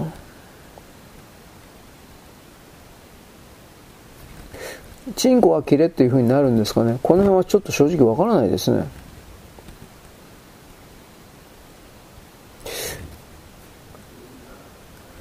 こんなあやふやなことを認めていると、その国家体制というか、なんだろうね、規律というか、どうやいいのかな。人間が人間であるという風なことにおける、しゃっきりとした物差しという風なものがぶっ壊れて良くないなと思います。はい。えー、稲田崩壊、これ言ったね、婚姻前、婚姻前の使用、婚姻前死続使用制度。これ、こいつは、稲田はどこかで誰かから命令を受けているから、旧世を使えるに法改正、いや、旧世今使えるじゃん。それを法的に認めろっていうことなんでしょう。うん、やっぱこいつやっぱ、だいぶコントロールされてるな。としか僕は今のところ判定できないですね。この人、稲田さんに関しては。えー、っと、西村博之と日本維新の会の藤田文武さん、文武かな文武幹事長。既得権の打破を掲げる日本維新の会、博之さん、大阪万博は既得権益の塊じゃないですか藤田答えられ、そ、その、そもそも万博の成功って、えー、っと、政治家の適当ぶりがこれでも暴露。まあそうだろうね。勉強しとらんってことでしょ。維新の会っていうのは見かけ倒しですからね。うん。あの、ハリボテというか、だから、これらの人が、これらの人ね、保守だっていうごまかせるこんなもんこいつら保守でもなんでもないですよ。こいつらなんだかんだ言って、あの、石原の立ち上がり日本だったっけ？あれと、立憲民主党クビになった奴らが合体して作ったのが維新ですよ。だから立憲民主党なんですよ、はっきり言うけど維新なんて。なんでこいつらが保守なんだよ。ということを僕は昔から言っていたような気もするけど、まあ、そのその政治政党が昔からどういうふうなスタートから来てるかとか、そんなことみんな調べんからね、めんどくせえから。それでやっぱりあの、おかしなことがいろいろ、つまり騙されるということがいろいろ始まっちゃうんだろうな、なんてことを思います。はい。テレビ離れが深刻。1日あたりの視聴時間がほとんど視聴しないが最多。まあ俺も見ないな。でも普通、別にそれは 俺はテレビ見ないわ。あ見てないわ。こういう、こういう自慢じゃなくて、本当に素で見てないからね。普段利用してる媒体1はインターネット。それは僕こんな風に記事書いてますからね。あの、やっぱり、インターネット見てますね。ニュースサイト的なものは見ますね。それは本当の話で。否定しませんね。だけど、テレビは、まあ、まあ、見るもあればね、見るんだけど、アニメとかね、頑張ってみようと思ったけど、今それすらなかなかできてないけど、本当はアニメぐらいですね。1日に5分も見れんからね、なんか、これはってやつらを、何とか頑張って切り取って3分5分みたいな感じで見てんだけど、うん、馬娘とか、あれ見ないといけないんだろうなと思ったけど、全く、うん、見てないんですよね。新しいやつね、新しい馬。なんか、えー、ディープインパクト出るっていう話で、本当かなと思ったけど、うん。うん、まあ、SNS インターネットなんですね。まあでも、本当に別に、いらないっていらないんですよね、本気で。はい。えー、っと、障害者差別解消法。事業者による障害者への、何これ合理的配慮の提供が義務化。どういうことなんだろうか。なんか最近な決まったんですか？あ平成6年あ、令和6年4月1日から合理的配慮の提供が義務化されます。え、な、え？これ、これはそもそも何なの？うん、障害の有無に関わる、ああ、はいはいはいはい。多分だけど、これだけでは全然わかんないけど、多分だけど、バリアフリー的なものを含めて、企業は、まあ、例えば車椅子の社員とかが入りやすくするだとか、そういうことを含めて企業は、えー、配慮せよ配慮というか、まあ、実際に階段とかね、そのスロープつけろとか、坂道つけるとか、多分そういう感じじゃないかな。でもこれ見たら公明党になってるので、でもこれ、どうとでも外側から言いがかりつけることできますね。個人経営だとか個人事業主に対して、あなたのところは義務化できてませんね、みたいな。どうなんだろうか。はい。えー、っとね、なんか立憲民主の泉さん、金よこせ、給付給付、金よこせ、3万3万。まあ、耳に聞こえやすいからね。だけどそれはそんな金ないだろう。と一応言っておきます。えっとね、佐賀県の生産されたパン、ベースブレード、シナモン、カレー、リッチの 3,、えー、3種類で、賞味期限2023年12 10月23から12月12日、健康被害確認、何かというと、え、っとね、カビ発生。そんなことあんの？えー、ベースフード。わかんねえな。まあ、そのベースフード自体知らないけど、どこなんだろうね。あ、アマゾンの通販ランキングで上位のパンなんだって。うーん、いや、買ったことないです。すいません。買ったことないか知らないわ。はい。うんと、あとはですね、ちょっと待ってね。所得税減税云々なんてことは、これまだ決まってないから何とも言えないですね。えー、上水道事業の、うん、整備管理、厚労省から国交省への移管。しかし厚労省も国交省も、あの、公務員、あの公明党創価学会の縄張りだから、まあ、結局その公明党、まあ、国交省の方がきついかな、これは。うんこいつらは中国のスパイ、破壊工作員テロリストだったから、半分以上もうそうなりつつあると僕は判定してるので、人間の水を飲むという部分にこれやってくると、ここに中国企業をまず入りやすくしようというふうなことを公明党が、どうもこれはなんか中国がいそうですね。この上水道、下水道的なところを創価学会公明党の本部の国国土交通省かこれに握らせようというのは、なんでこいつら殺せないのかな僕最近言葉ばっかり勇ましいこと言ってるけどね。でも本当になんか納得いかんね。嫌な予感しかしないですね。ツイッター見ても本当にみんな嫌な予感しかしないとかって書いてあるね。うーん。まあ、水利権狙ってるのはずっと前から2チャンネルで言われてたんですよ。で、結局はね、あの、水道の民営化という形にして、水泳化の、水道の民営化でそこに中国の事業、事業体を呼び込むというか、どう考えてもそうじゃないかなと思います。はい、次。神戸市なんですが、学校の先生、これ小学校の先生かな。えちょっとわかんない。外国人に賛成権がないことは差別というプリントを作成、配布した事案があったそうです。不適切事案として再発防止を徹底、な徹底できるんかよ、お前ら。うん、神戸だからね、神戸は在日の巣だろ？というふうにもう勝手に言ってるけど、ただこの上畑則弘さんというのは、自民党の議員で、それらの在日だとか中国人の日本からの泥棒奪い取りに対しておかしいおかしいと抵抗している議員さんであります、確か。で、この人が、あのー、なんだろう、在日韓国人参政権を小学校とか中学校でやってると。洗脳を止めるべきだというふうに言ってるわけです。その通りです。はい、えー、っとね、さっき熊のこと言ったけど、秋田県の知事がですね、まあ、秋田の知事ってのは佐竹県の12代目かなんかなんですけど、あお殿さんですね。えー、っと、議会かなんかで、あ熊見つけたら全部ぶっ殺せ、おい、というふうに、まあ、熊を見つけた次第バンバン殺せとまでは言わないけれども、でも可能な限り、これをですね、捕獲、捕獲、まあ、殺せということですね。というふうにはっきり言ってます。秋田県の場合は本当に深刻ですからね、熊の害が。で、えー、っと、これ、町田市さっき言ったけど23日、えー、っとですね、青年、青少年施設、ネイチャーファクトリー、東京松田で出た。これやばいですよね、何気にね。あのー、アーバンベアだったっけ？都市部の近くに住んでるクマは人間の匂いとか、あと人間の出す騒音とか音とかに慣れちゃって怖がらなくなってて、で、その結果ですね、あの、山から20キロぐらい離れた町の中でもへっちゃらで、あの、移動してきて、そしてですね、人間を結果的に襲うということをやってんですよ。これをどうやって防ぐのかということです。はっきり言って。うん。はい。中国の投資家は日本の不動産バーゲンセールと歓喜。中国人に買われて日本同士、六本木、池袋、うんぬんかんぬん。でもこれは、要は中国の経済、もうこれから破壊されていくんで、自分の財産を、日本の地面を買っておくことで、えー、なんていうかな、保全するという動きですね。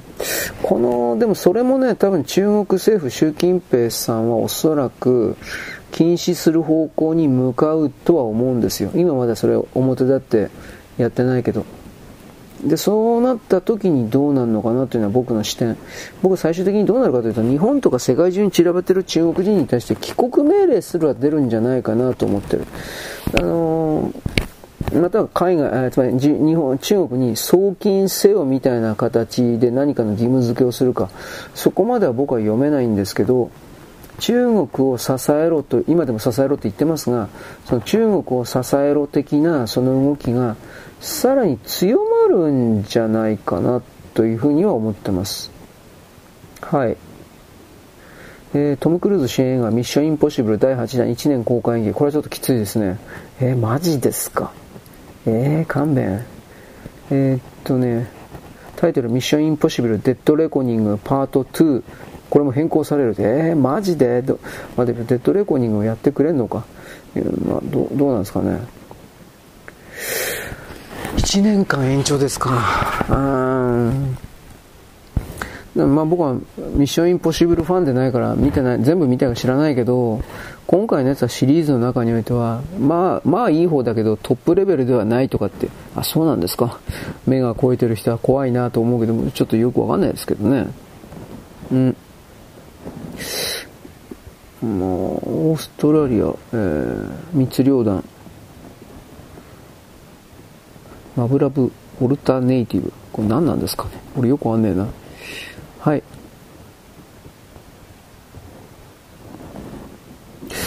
あとはガザガザに関するなんか小規模な偵察行動を兼ねたような地上侵攻、一部隊における地上侵攻みたいなイスラエルは昨日、おとといやったみたいですね。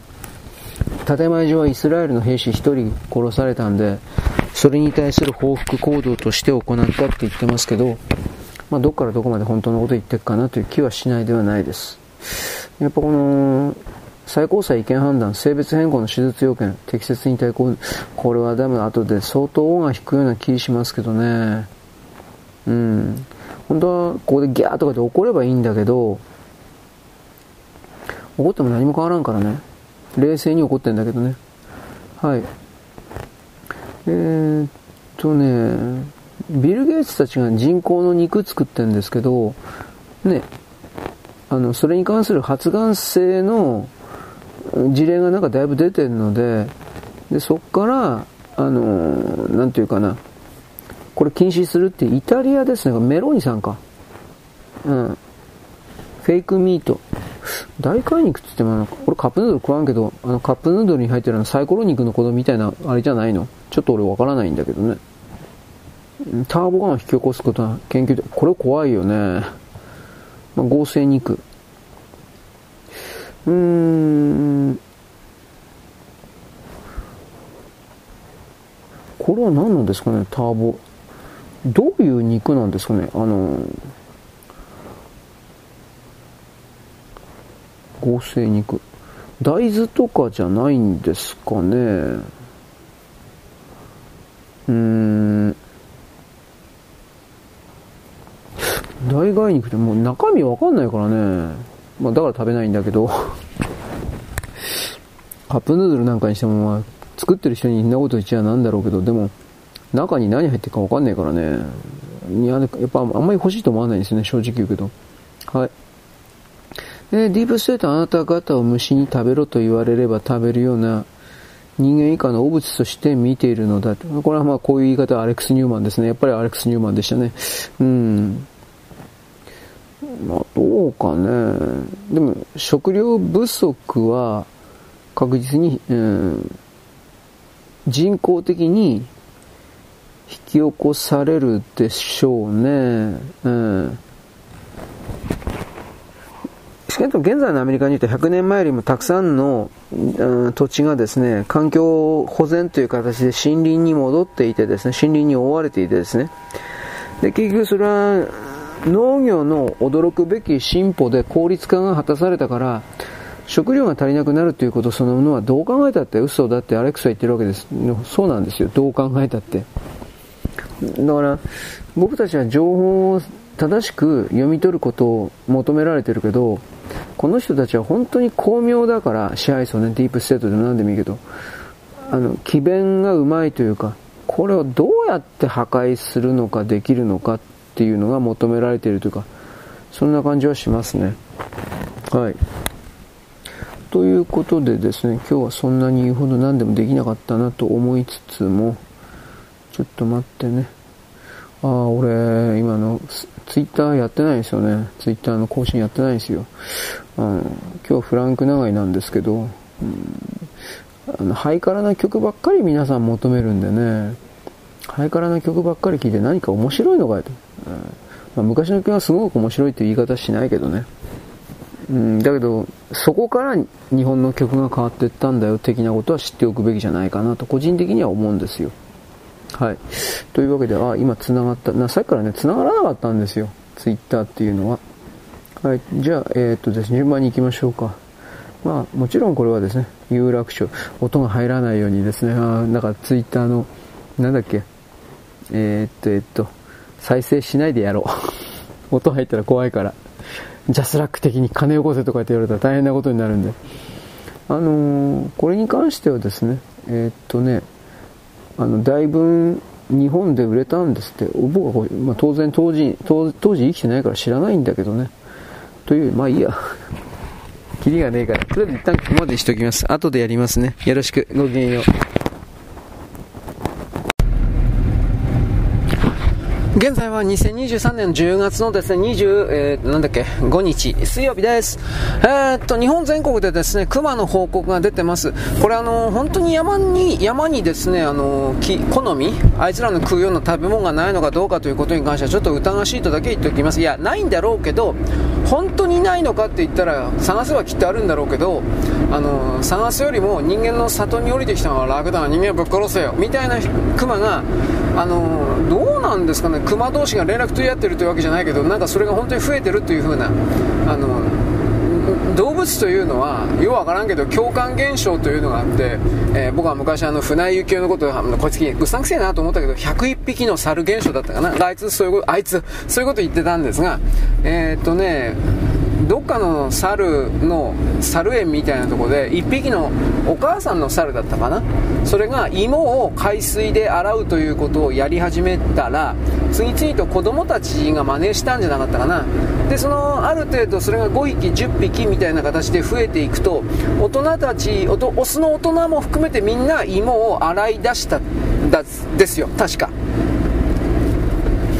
でそれがある程度の数を超えるとあのそのなんだろうねそんな情報が日本の例えば遠く離れた関東で起きたその動きが、ね、北海道だとか九州に伝わってるわけないのに同じような芋を洗うような動きが出てきたって言うんですよ。だからこれ本当かなと思って。まあそうらしいですよ。これは芋を洗う話。もう一つはねこれ日本じゃないんですけどどうだったかな？オーストラリアじゃねえな。どこだったかな。まあアメリカかどうかわかんないけどまあどっかのねヨーロッパか米国の猿がねえー、っとね飲み水がないということをびっくりなんだけど井戸を掘る。つまり湿った地面を掘ることによってそうするとそのくぼんだ下の方に水が溜まるんでしょうね。それぐらいはあるという風な場所でどっかのこれも母親ザルが子供に飲ませるためにかな。その、えー、っと穴を掘るということをやって水を獲得するということをやりだしたらまあ水が取れて水が飲めるようになったわけです。でそれがあっという間に他の頃に集団の猿に伝わったというかなんかそういう記事を読んだことあります。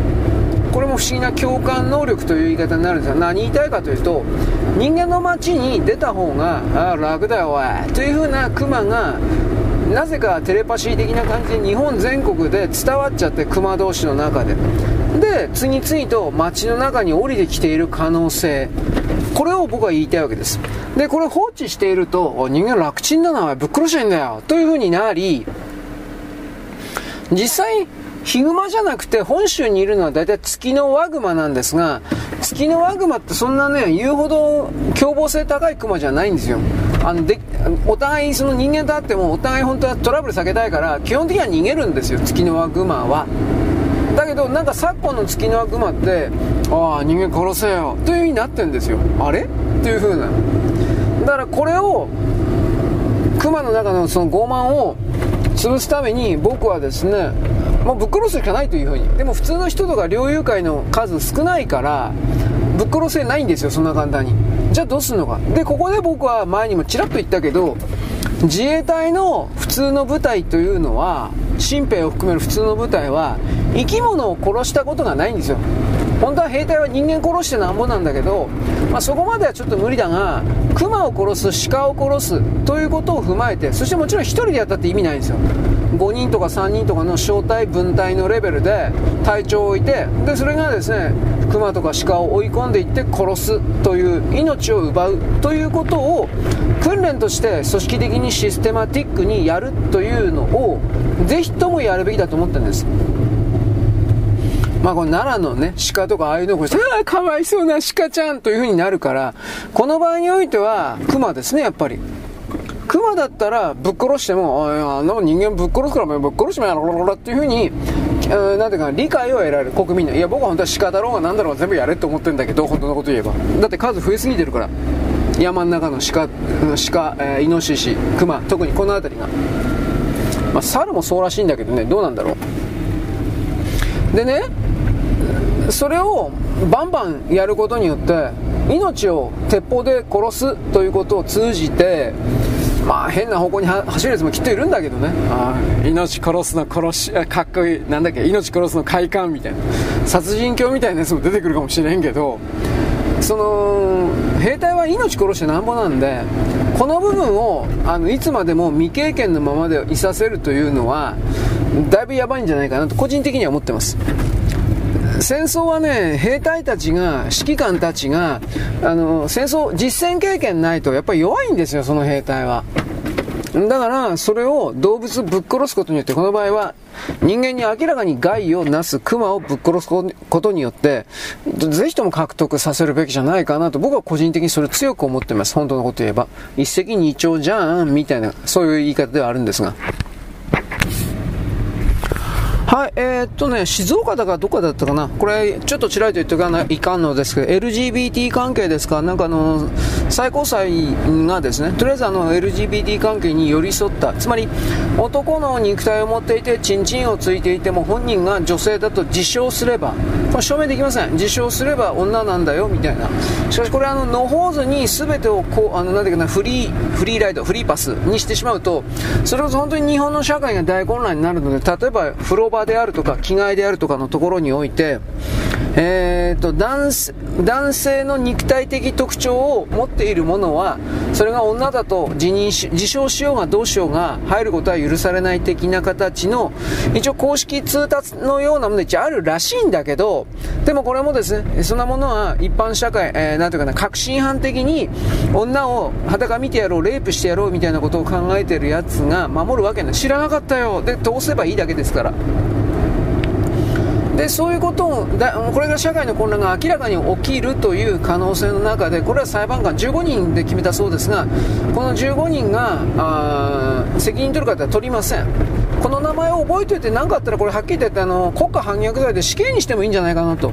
僕あの裁判官だとかそういう風な人たちに対して競争がないような状態というのは明らかにおかしいと思ってるのでこれ弁護士もそうなんですけど弁護士も検察官も。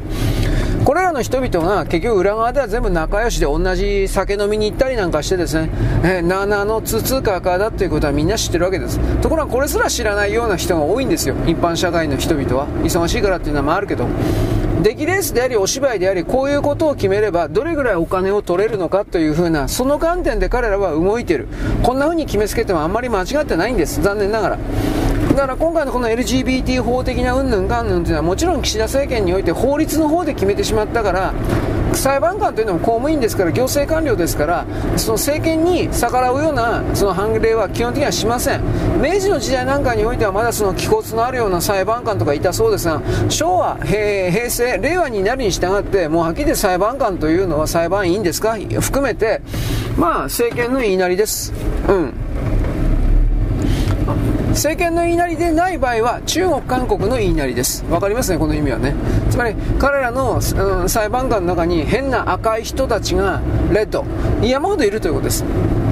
で、統一教会とか含めて、北朝鮮の変な思想を持っているような人を含めて、大学時代に日本釣りされるとかそういうことを私言ったけど、うん、あとは家族がですねそれらの関係者になってて人質に取られてるとかなんかいろんなケースあるそうですが一応それがね最高裁までこういうものが入ってるという風なのが今回明らかになったという言い方をせざるを得ずうん日本相当やっぱり侵食されてるなと。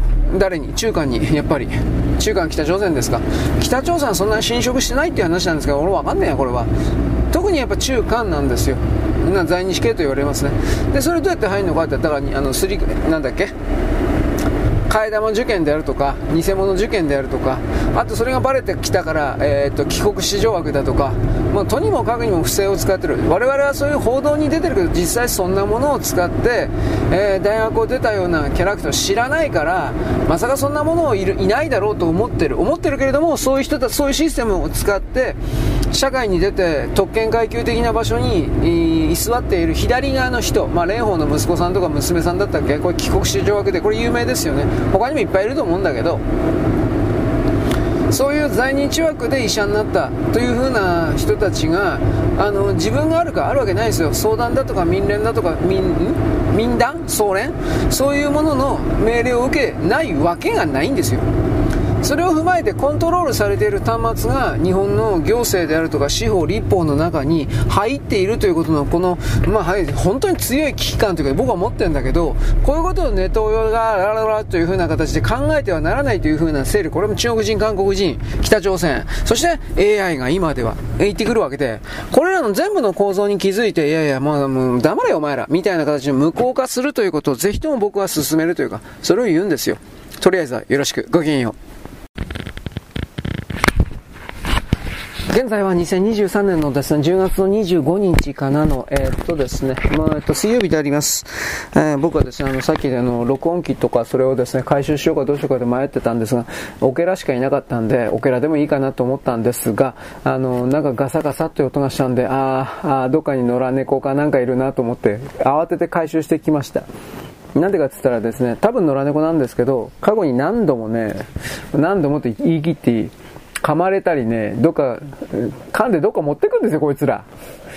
多分ね、ハクビシン的なそんなんじゃなくて猫だと思います。うん、好奇心強いからね。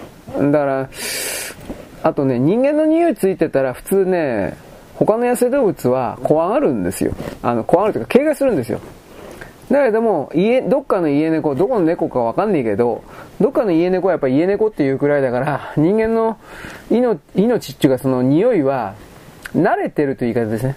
慣れてるので、まあもちろんその自分の家の主人、飼い主の命ではないんだけど、ほいでもですね、えー、なんというか、怖くない。こんな言い方ですね。怖くないから、まあ、食っちゃうんですね。変な言い方をしますけど。はい、ちょっと待ってね。これ俺、なんか間違ってるかな。8、5、ファイル名。というわけで僕は今、えー、っと、一緒、これ時間、いつもこんなこと言ってんね、俺。間に合うかな、時間。ということで、僕は今一生懸命、その、えー、っと、えー、っとね、パソコンでの編集作業をやっております。はい。えー、っと、ちょっと待ってね、と。ふい。ほい。ほいの、ほいほいほいと。よ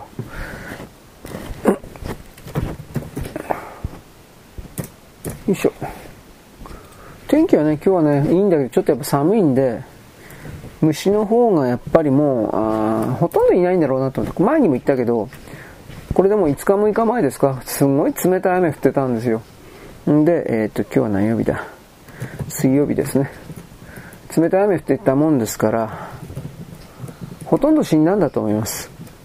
ただ、あの、僕は他の出先のとこぐるぐる回るとですね、あの、昼でもね、まあ、夕方でもという言い方か、なんか泣いてるところもあるんで、それはやっぱ地域差かなというのはありますね。はい、ちょっと待ってね。上、明日の分もちょっと作っとかんと。よし、うん、うん、うん、うん。よいしょ、ファイル、キャッシュ。よいしょ。昔はこんなんでいっぱいやったんでしょうね。コマンドプロンプトンって言うんでしたっけ？えー、っと、なんだっけ、明日ね、みたいな。明日木曜日か。はい。これは今置いといて、えー、っと、ちょっと待ってね、待ってね。857ファイル、ファイル、えー、水曜ですね。よいしょ。まあ、あのー、このブログ的なものがメイン、メインでもないんですけど、ちょっと待ってね。なんかもっと声的なものをやると。なんでかって言ったら読むのめんどくさいからだと思います。だからそういうのが出たんで、まあ、このブログ的なものに量減らしてもいいかなと思いつつも新しいものね、思い浮かばないんで、弱ったな。人間はなかなか企業にはなれないんですが、えー、ちょっと待ってね、慌ててますと。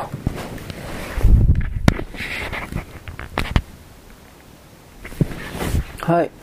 というわけで、まあ、秋の気配が多いなと。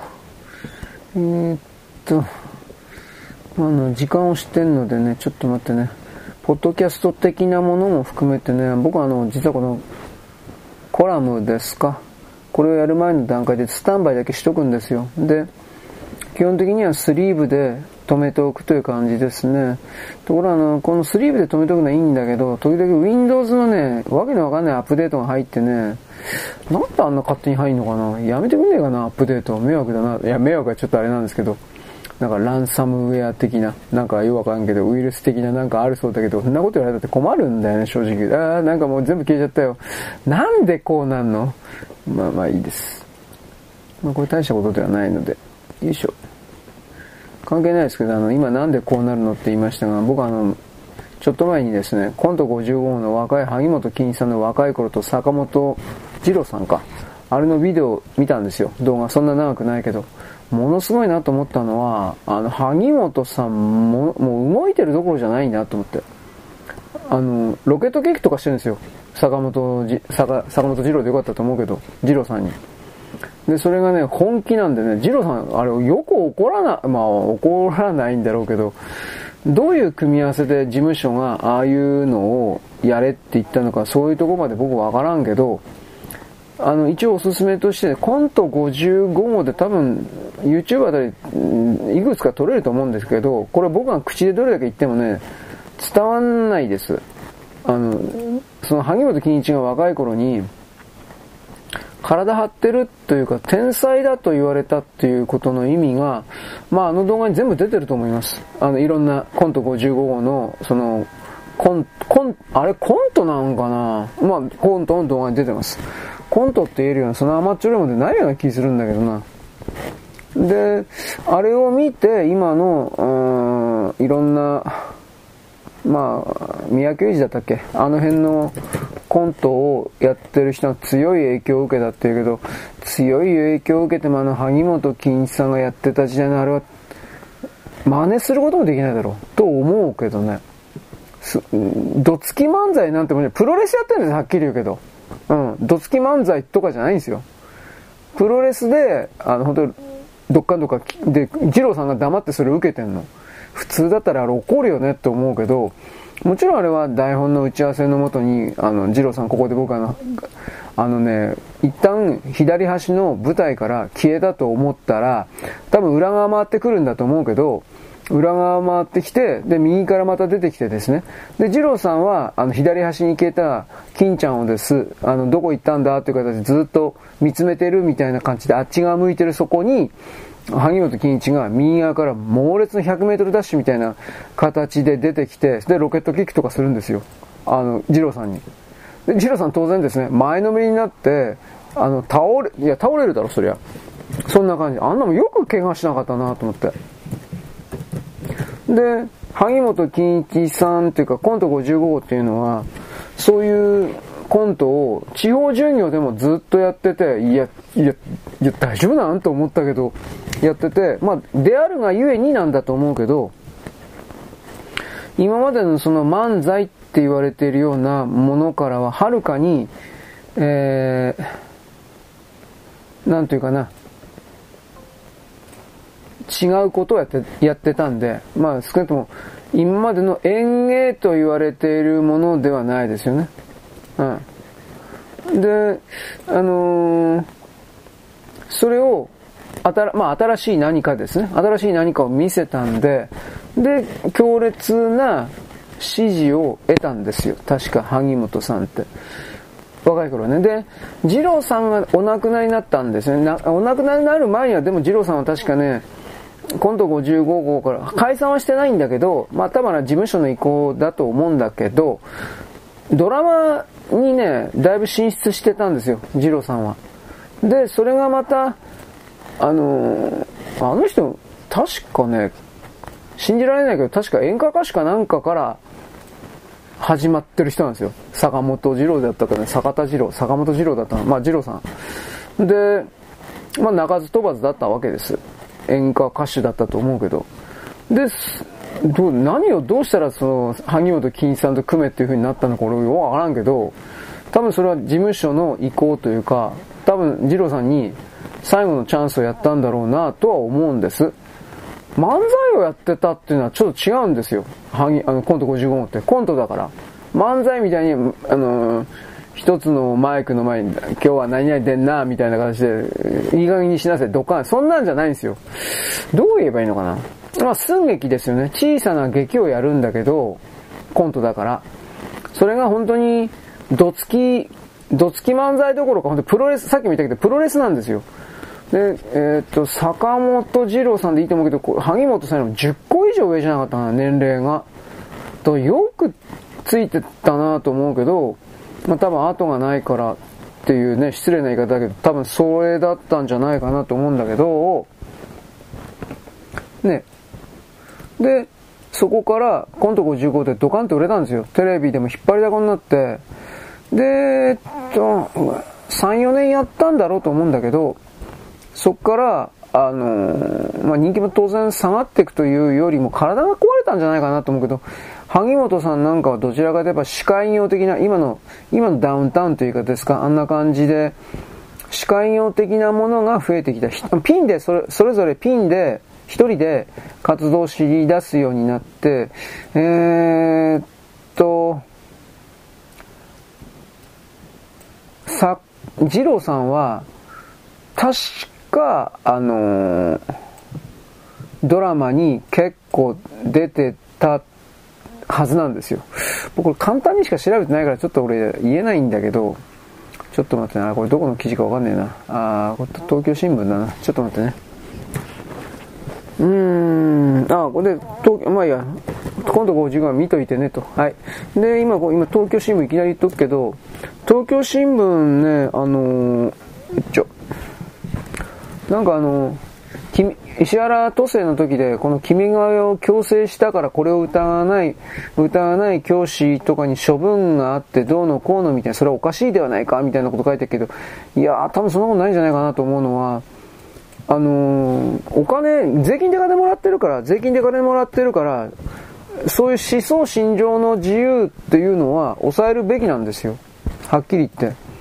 で、それでも、その、なんだろうね、我慢できないって先生を辞めるべきなんですよ。僕はそう思うけど、この人たちは自分たちの好き勝手な左側的なことはずっとやりたい。やえー、銭湯にも押し付けたい。騙したい。だけれども、なんだろう、仕事を辞めるのは嫌だ。というか、都合のいいことしか言わないですよ。左、まあ左が世界どこでも都合のいいことしか言わんけど、こういうのをね、あのー、おかしいと僕たち思わんかったからじゃないかな。と思うんだけど、まあ、もっと言えば、例えば僕は大江健三郎とかでしょ、大嫌いなんだけど、正直言って、めめしいから。うん。何書いてんのこいつって。ぶっ殺し、いや、すみません、ぶっ殺し、あ、死んでたか。うん、ぶっ飛ばしてやろうかと思ったりするんだけど、あのー、なんでか知んないけど、あの、大江健三郎なんかすごいすごいとか言ってバカいるでしょ。何言ってんのお前。まあこれ村上春樹とか、まあなんか喧嘩売ってますね。でも村上春樹なんかも、正直だいぶ旬がとっくに降りてると思うのに、ね、なんであんなもん支えてるのそれは左だから。うん。あの人はだから若い時に夫婦揃ってデビット・ロックフェラーに見出されて、極東アジアにおける文書の方面からにおいてのあのコントロール端末みたいな形でスカウトされて、そのためにずっと、うん、発言活動とかやってたんだみたいなこと言ったけどさ、うーん、え、だから、ロックフェラーたちのあの、あれですよ。食事会的なものにアメリカ行ったら大体呼ばれてたんですよ。確か、あの村上春樹って。で、僕は村上春樹って本当に今でも書いてんのかなと、そこまで疑うけどね、違う人書いてんじゃないかなってわかんないけどね。はい、カタカタやります。はい、えー、っとですね、今カタカタおしまい。えー、っとですね、何言えばいいかな。あの、僕たちの世界においては本当にですね、わかりやすいところで言えば、中世の時代、まあ、700年ぐらい前ですかね。いわゆるあの、僕がよく言うのガリレオ・ガリレイとかあの辺の時代におけるですね、ヨーロッパ。大体あの辺で、えー、っと、人間集団を形成していったような人たち、まあ、お金、金貸しであるとか、貴族であるとか、王様であるとか、ね、そういうものの本当に少ない人間集団。で、それらの人間集団を束ねるような秘密結社、まあフリーメイソンでも、イルミナティでも好きな言葉使えばいいけど、そういう、なんていうの？秘密結社的なもの本当にあるんです。で、そういうものに所属している人々が、今度は自分自身の正体を悟られないためという表現を使うけど、悪魔教的なね、そういうものを使う。あの、あいつらがそんなもん本当に信じてるわけねえだろ、お前。信じてるふりして使ってるだけだよ。そういうふうに、悪魔教的な何かの概念を表現しておれば、自分たちの正体に、えー、接近されないから、だからやってるだけなんですよ。そういう風に考えることが大事なんです。実際本当にそれがそうだとか、そうじゃないだとか、そういう心眼論争はどうでもいいんです、この場合は。なぜならば、偽物であろうが本物であろうが、あのー、そいつを始末しなきゃならないんだったら、そいつらがどのような考え方、思想を持っているかなんていうことはどうでもいいんです。この場合の始末というのは漫画的に言うなら殺すということになります。でも実際それができるかってはできないでしょ。だけれども、それをおそらくは、問答無用でやらなくてはいけないような状態に人類は多分進むだろうなと僕は思っています。で、その時に、えー、殺すということを踏まえる行動ができるかどうかということも観測されてる、計測されてる。という言い方を僕はします。うん。あのー、えー、っとね、どこだこれ？ああ、これか。変な、変な文字がね、ちょっと待ってね。だからね、これもあらゆる意味における既存の常識ですね。命は大事。本当に大事ですかね。あのー、大多数の人々を騙して奪って、えー、なんだろう、最終的には滅亡に導くような存在の命は大事かって言ったら、大事じゃないっていうふうにわからないですかね。そして、それらのそういう存在が現実に人間世界の中に本当にいたのだということが問題なんですよ。うん、嘘ではなくて。だから、結局、ちょっと待ってね。よいしょ、間違った。よし。この部分をまあ、学問業績的に考える どうどうかな、まあ、冗談だとかネタネタではなく考えてみるみたいなことがどれだけの人にできできるのかなっていうふうなそういうのを僕はいつも言ってんだけど、うん、まあいいや。うんとその中世の時代からにおける少数の集団たち、大体これら。で、それらが今度はあのアメリカ建国の時に、あのー、渡っていって、まあ本当はアメリカ建国の前からアメリカという国はそれらのヨーロッパの、捨てられていった人々を含める人間が次々と渡って現地の、現地にまあ資本を作った土俗的な、ちょっと待って、土俗的な何かをですね、ずっと維持形成してきたんだけど、この辺は本当のアメリカの本当の歴史だから、えー、まあアメリカ人自身も知らないというか調べようとしないけれど、アメリカというのは建国の時からという言い方、健康の前からという言い方でもいいんだけど、本当にオカルトの要素がだいぶその根っこのところに隠されていた人たちという言い方を僕はせざるを得ない。うん、で、実際そうなんだろうなとも思ってる。はい、ちょっと待ってね。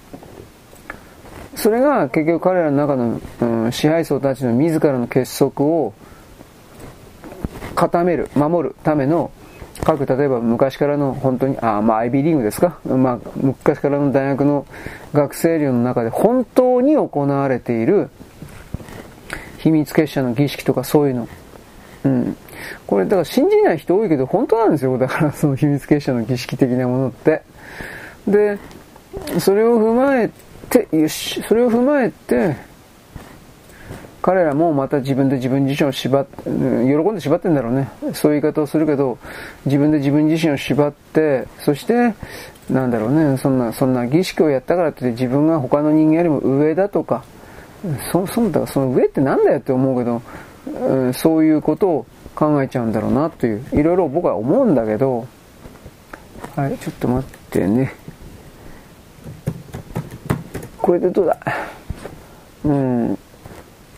で、僕はあなたにいつも言うけど、悪魔教的な人でも、その、ね、精神世界的な人でもなんか変な儀式やったり、人怖がらせたりなんかやるけど、人間は基本的にはその、5つの感覚、五感しか持っておらず、で、なおかつ、肉体機能にしても、ほとんどが大体変わんなくて、それは100メートル9秒で走る人もいるけど、大体の人はそうじゃないんで、で、それを分かった上で、えー、ちょっと待ってね。えー、っと、2482ファイル。それを分かった上で、なんで騙されようとするんですかと。で、結局それは結局、あなたなるものの心が、え、そうした騙しだとかさ、自分自身の心がそういうふうに騙されたがってるとでも言うような、自分で自分自身に魔法をかけてるだけであって、それを、あのー、なん、なんていうかね、い、い、い、い、それを解きほぐしていけば、つまり一個一個ですね、え構造分析分解して、その上で、よいしょ。よっ、その上で、あ、こんなくだらないことに自分は、よいしょ。自分は、えー、ちょっと待って、縛られていたのかということに気づけば、身も心も軽くなるから、絶対にそれするべきだって言ってるんですよ。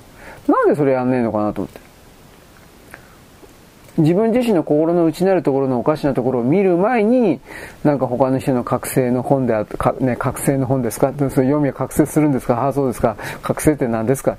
ということを踏まえて、じゃあこれ明確に誰も言わないでしょ？その覚醒がどうのこうのって。言え、言え、言えないんですよ。理解しないから。だから、自分の本体なるものと同通できるような、テレパシー的に同通できるような状態だとか、そんな風に言えばいいんだよ。だから何も言わないでしょ？うん。なんか、秘密にしておきたいのかなと思ったりもするけど、秘密にしてじゃあ、まあ、な、なんでそのことするの？自分だけが助かるだとか、そういう概念だと、だと思うけど、助かるってじゃあ何なの？とか、突き詰めた、突き詰められた時に、まあ彼らはいつもさ、答えることはしないんだけど、なんで普通の人と同じ目線に立てないのかなと思う。それは簡単だ。自分が別だと。自分が上だと。優秀だと。心の奥底では思ってるから。うん。だからこそ自分はその、なんか、例えば精神世界的な何でもいいけど、まあね、暴力的な情報でもいいけど、自分が真っ先に、えー、接近することができたみたいな。それではダメなんですよ。と僕は、僕はダメなんですって思うし言うんだけど、えー、えー、ちょっと待ってね。まあ、変わんないですね。ちょっと待ってね。本当に時間ないのにね、本当に弱ったな。よいしょ。はい。ということでね。いやー、これ、なんでこんないつもこんな俺ちょろいのかな？時間ねえのかな？はい、え、え、え、えい。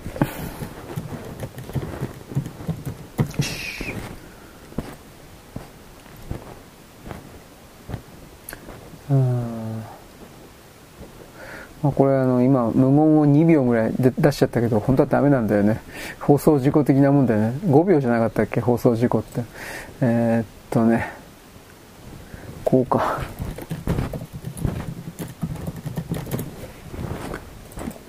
まあ自分の脳の中で思った勝手なたわごとざれ言をわーわーと言えば誰かが何か言うことを聞いてくれる的なほそれすらもおそらくなんか考えてないような気するけど、なんかそういう人がちょっと増えすぎたかなっていう感じはしてますね。僕の見え方なんだけど。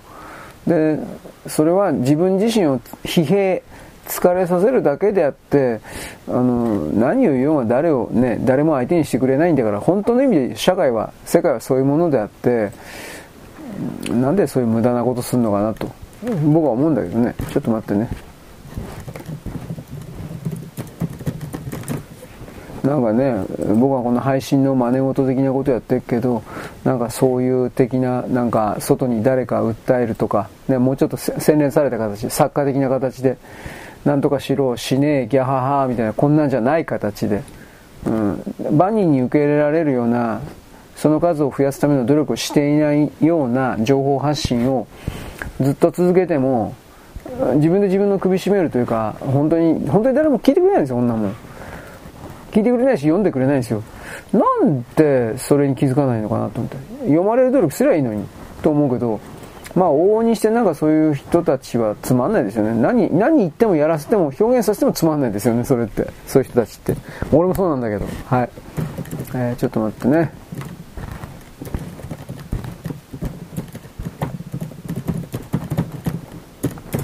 うん、まあこのカタカタの音ぐらい入っててもいいのかな。ちょっとわからんけど。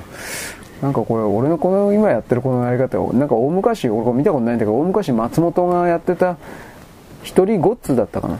なんかそういう番組やってそうなんですよ。俺よく知らないんだけど、ダウンタウンがもう、とんでもなく流行ってた頃ですか？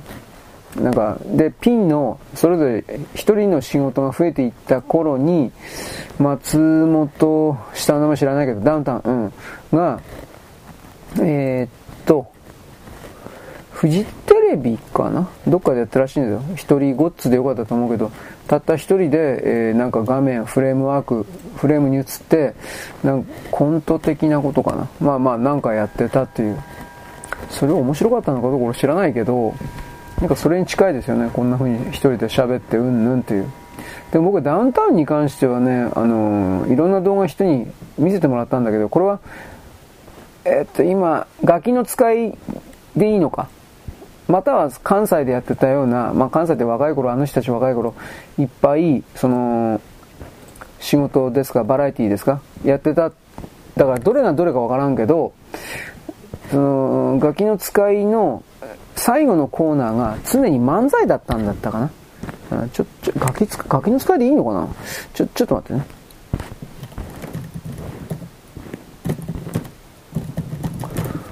ね。で、その漫才、松本と浜田か。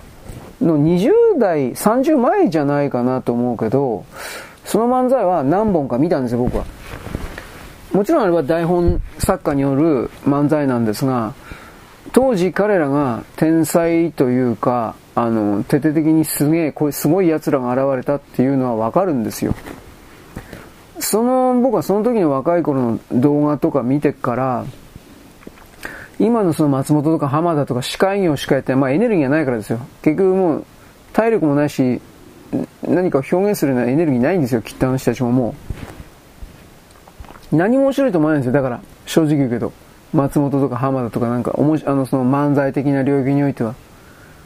でもじゃあ、だから今の新しい人たちという言い方をするけど、それはどうなんっていうことは思うけどね。何とも言えんけど。うん。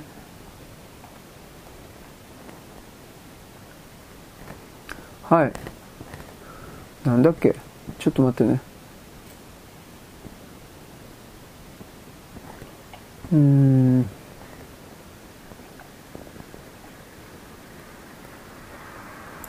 まあそういうわけですね。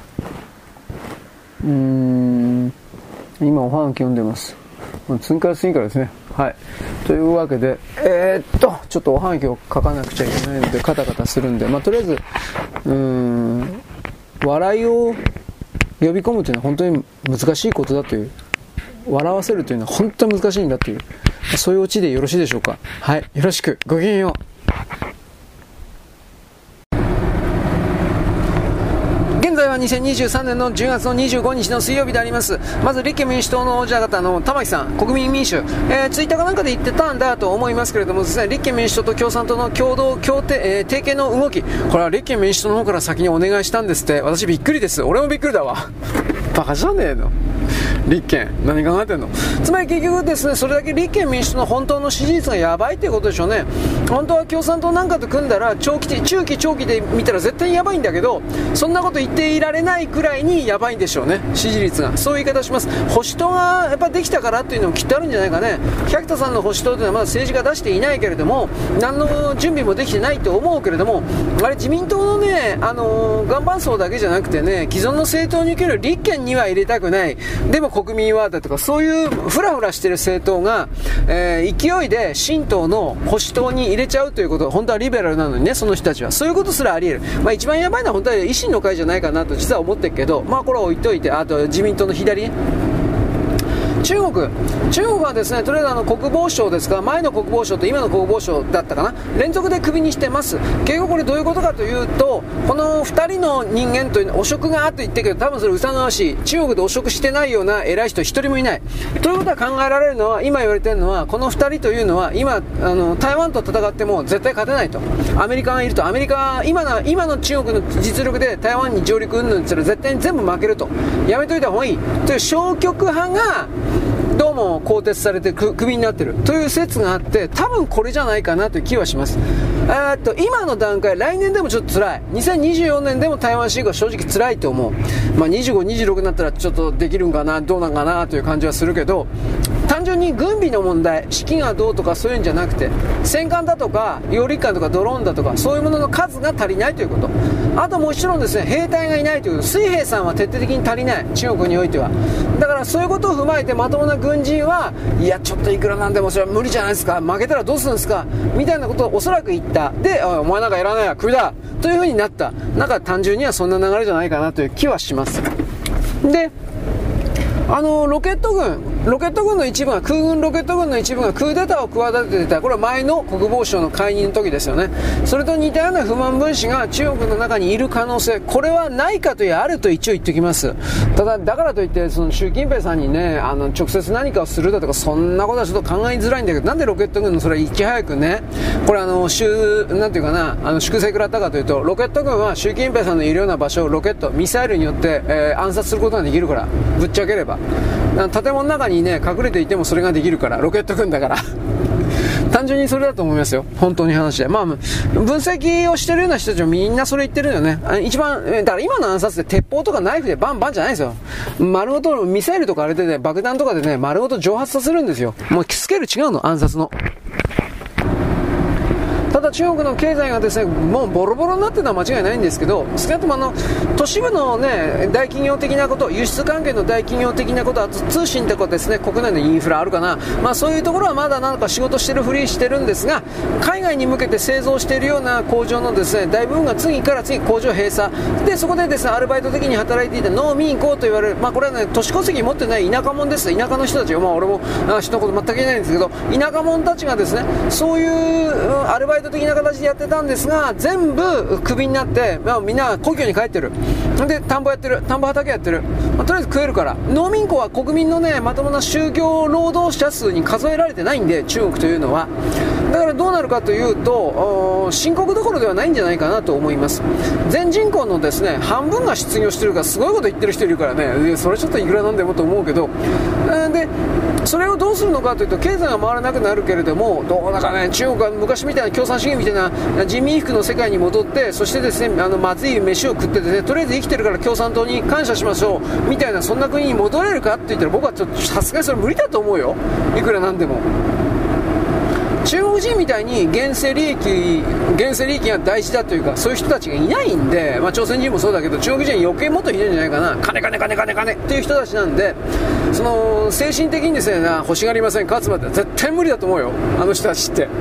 だから、そだからそこら考えたときに、何かの利益を与えなくちゃいけないとなったら、中国としてはやっぱ戦争をやるしかないんじゃないかな。まあね、台湾侵攻なんだけど、うん。で、台湾侵攻して TSMC を強奪するか、ええー、おえーとかってやってですね、でも TSMC、まあ TSMC を仮に強奪することに成功したら確かに今の状況はだいぶ変わるとは思うよ。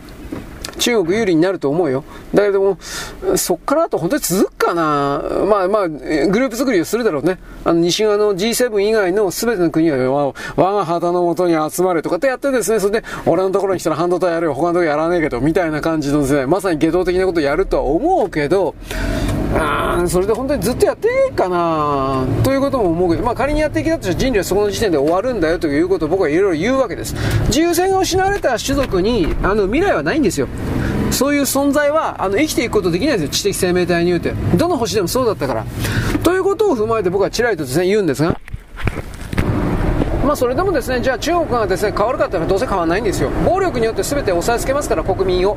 なんか紛争のネタ的なものがあればこれは暴力に発展しないなというものだけはガス抜きを許すかもしれないけれども基本的にわーとかってなりそうな時にあれば治安警察がすぐ出てきます。で今の治安警察というのは催涙弾とかそんなもんねあの使わないです。奥の手あるけどねこれあの各国があんま出さないですね。あの眠りガスというかドローンと眠りガス使ってる気絶ガスとも言いますが混沌ガスだったかな。うん。あのー、3メートルぐらい上空からドローンブーンとかで飛ばしてですね。でそこをガスビャーとかでばらまくの。みんな気絶すんの。パタッと。んだけ。あと筋弛緩ガスだったのそういうのもありますね筋弛緩、えー、意識あるけれども筋肉が、緩んじゃって何にも力出せないけど立てなくなっちゃうね、えー、レイプし放題。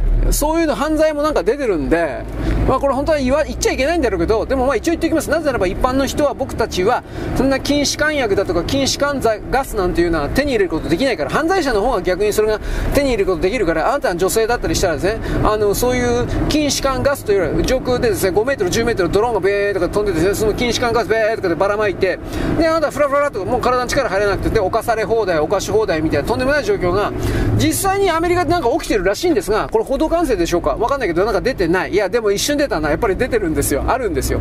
はい。でも貧乏人は泥なんか買えないからね。どういうレベルかつまり犯罪者犯罪マフィアしかないよねというふうにこれ子供の誘拐とかにこのドローンとね気絶ガスとかで組み合わせたらシャレにならんよね僕それもま今前もって言っておくだからいやなんか、なんかできないんかね、このドローン云々っていうのは。うん。かといって免許免許ったら、自由、自由なんたらうるせえよね。なんかそういう風に出てくる人もいるからね。だけど、あのー新しいテクノロジーに関してはやっぱ新しい犯罪が出るんですよ。そのことに関してはいろいろと考えてほしい。そして中国の台湾侵攻もリアルになってきたということも考えてほしい。よろしく。ごきげんよう。現在は2023年、えー、10月の26日の木曜日かな、です。あのー、昨日、おとといだったかな、あの、国会で世耕さんが岸田首相のことをですね、まあ、ボロボロにまでは言ってないけど、あなたちょっとリーダーとして、えー、資質に欠けるんじゃないですか？みたいなことを言ったということに関して、えー、どうだろうね。大きく取り上げてるメディアとそうじゃないメディア、なんか分かったようなこと言ってるような政治評論家いっぱいいたけれども、とりあえず僕は年内に選挙はないと見てるですけど、まああるかもしれんけど、もし仮に選挙やるんだったら、僕はあの、聖光さんどこだったっけ？な、和歌山だったよね、確かね。和歌山におけるくら替えをやるかどうか、これは前から一応ブスブスとくすぶってるというか言われてはいます。聖光さん出たらおそらく、うーん、トップ当選だとかそんなこと言わんけど、多分大丈夫だと思います。つまり衆議院で合格しますよ、受かりますよってことです。多分だけどね。だから、それ、もし選挙が近い近いということを見越して、世子さんが自分の顔を売り出しに来てったんかなということも考えんではないです。聖子さんはあの、え、ー、とね、森首相が北国新聞に書いてるあの連載のこの記事を読む限りにおいては、くら替えというか、まあ、ぶっちゃけ総理大臣になる意欲あるんですよ、あの人は。あんまり表に出して言わんけど。で、でも自分参議院だから、まあ、参議院だったら首相になれないっていうわけでもないけど、でもまあなれないんですよ。だからどうしてもその衆議院に、うん、まあならなきゃいけない。で、世耕さんは自分の部下みたいな人、まあ参議院なんだけど、50人ぐらい持ってるんじゃなかったかな。40人か50人ぐらい。50人大げさか、40人ぐらいだったかな。うん。でも安倍派って100人ちょうどぐらいでしょ。100人ちょっと超えたぐらいでどんだけ勢力でかいか分かるでしょ。聖子さんが。だから僕その安倍派の次のリーダーがどうのこうのとかって言ったけど普通に考えたら聖子さんじゃないかなと思ってるんですよ。メディアはなんか萩生田さんとかねいろいろなんか言ってっけど問題はそのリーダーと称する人の部下が何人いるかなんですよ。はっきり言えば。でそこから考えたら瀬古さんじゃねえかなって萩田さん若いしねえー、松野さんは俺はよくわからない。なんかあれでも実力ある人だらしい。えー、本当かな？松野さんはわかんないしね、下村さんでよかったっけ？下村さんじゃなくて、えー、西野さんだ、西村さんか。下村嫌われてるんだったね。西野さん、西野さんも、どう、経産省ね。いや、部下、部下的な人ってそんなのいないんじゃないかなと思って。でその後引き算してったら聖子さんになるんですよ。単純に。まあ僕素人だけどね。素人の見方で。だからそういう聖子さんは自分の次の、まあ、総理大臣レースというかそれにやっぱ意識してきてんのかなという気もせんではない。あの24年参院選、えー、総裁選で、まあ、岸田さん出るでしょ、まあ、高市さん出るって言ってから出るでしょ。でやっぱり河野太郎出るかな。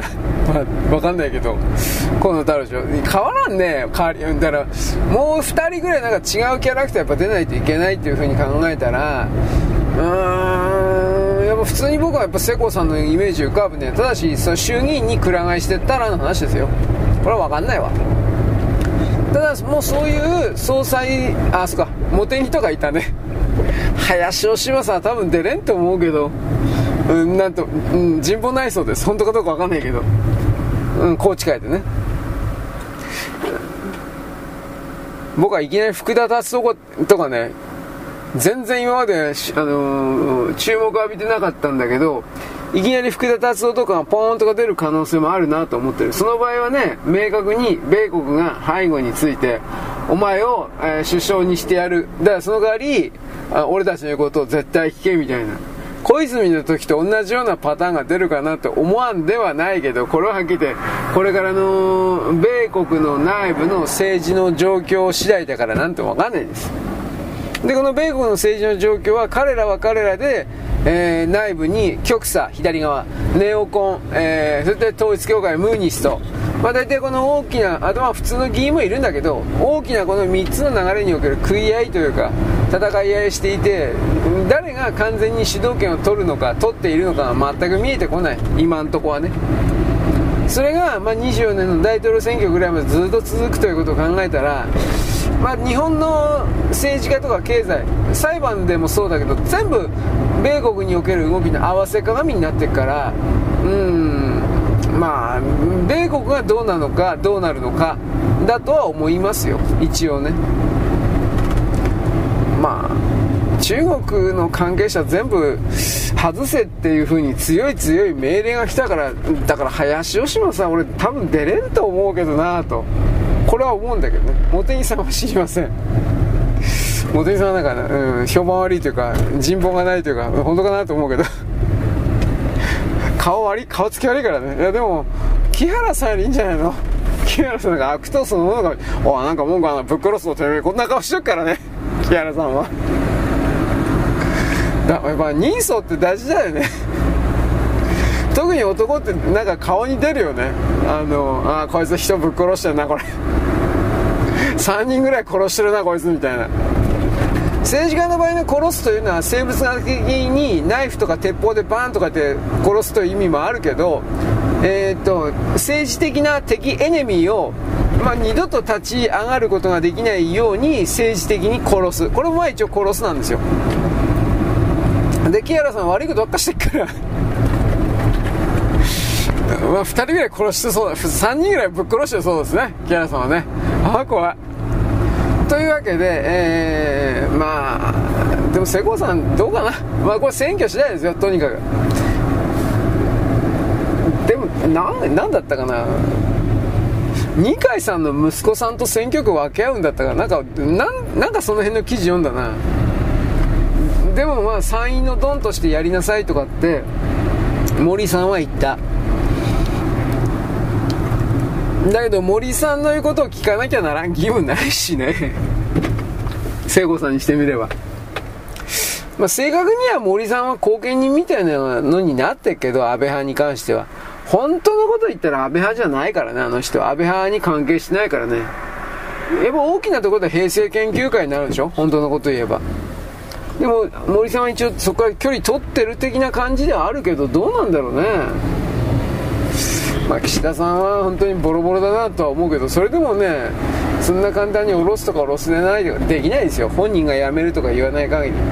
マスコミはその自分あの岸田さんから辞めさせたいからなんかもう花道で辞めるとかなんかもういっぱい書いてますよ。もうこの時点で。なんか分かるわけねえだろお前。とにかく僕は誰が頭であろうがその安全保障に来る自衛隊関連のこれをしっかりしてほしいということとエネルギーと食料の確保ですね。まずこれですよ。だからそれからだそれだけを見ると岸田さんはまだ頑張ってる方なんですよ。ただ他の人が頑張れるかどうかって言ったら俺は分からんっていうことは分かんないですね。世耕さんあたりだったらあ安全保障と経済に関しては本当のことを言えば岸田さんよりははるかに大丈夫な気しますよ。本当を言えばね。あのノウハウいっぱい持ってるから、うん、そんな言い方。国内に来る人身管理も含めて。うんあの人はネットのこともやってたしね。でもちろん経済のこともやってたしね、うん、岸田さんよりはるかにやってたんじゃないかなと思うけど。そんなことはキリがないよね。はい。というわけでえー、っとね次海外かな。ハマスとアメリカ。あハマスとイスラエル。えー、っとね、国連のまずグテーレスさんが、事務総長が、えー、っとね、今、イスラエルがハマスの、ハマス方、ガザ地区にやってることは、えー、国際法違反だと。これはちょっとひどいこと言ってるなと俺思ったけど、なんでイスラエルそこまでいじめるのかなと思うで結局ね、これね、僕、イスラエルを怒らせて、イスラエルの方から先に手を出させて、で、あのイスラエルが絶対に全部悪いんだみたいな、そういうネガティブキャンペーンを展開するような準備が整えられている、仕掛けられている、どうもそんな気がします。それは我々の表の行政の政治組織の流れではないそれこそ裏側にいるような人たちが何かの思惑を持って勝手に決めていることイスラエルというかそれらの人々の頭越しに勝手に決めていることのような何かが動いている風に見えます。本当のこと言えば。いやこれだけぶっ殺されてイスラエルがね悪いとかってよく言うなと思ってグテレス。一応グテーレスは昨日訪れてそのね56年間パレスチナの人をを占領を抑圧してきたのはイスラエルだと。だから今回みたいなことが起きて当然だと。そういう言い方しないけど、まあ、そういうふうに言ったわけですよ。でそれが当然であるからイスラエルは復讐してはならない。報復してはならない的なことだけどそこまで行くと今度グテーレス危ねえなと思うわ。うん。イスラエルの中にも過激派がいてねうん、そうした、まあ、イスラエルイスラエルを貶める差別的なことをやるような人っていうのはそういう実行部隊的な人が必ず大体報復することになってるんです。イスラエルという国は。だから、うんまあ、だからそういう危険な発言したらどう文脈捉えればいいのかなっていうのはあったよね。あのその発言に関しては。まあ置いといあグテレさん。でえー、っとねアメリカもね、昨日ぐらい、昨日か一昨日ぐらいまでは、イスラエルに対して、やれやれ、あお前、お前らひどい目にあったんだ、やれよという風な感じだったんですが、えー、っとね、アメリカ、誰の説得を受けたのかっていう、まあ、国連って書いてある国連なんかの言うこと聞くかよ、アメリカがよ。他にも、なんか、誰かの説得を受けたんでしょうね。まあ、金主のサウジアラビアかなとも思ったりしたけど、これは分からんから。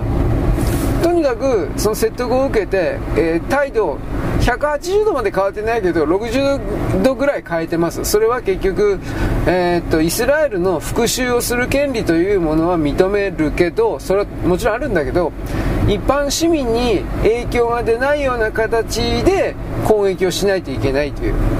まあそういうことなんですよ。でもそれ本当に難しい。難しいけどうんそれだったら戦争やらせてくれると言い方になるんですかね。これは僕は分かりませんよ。でそこから考えた時にねうんやっぱイスラエルの人々はね、まあ、頭と頭来てると思いますよ。とさかに来てるというか。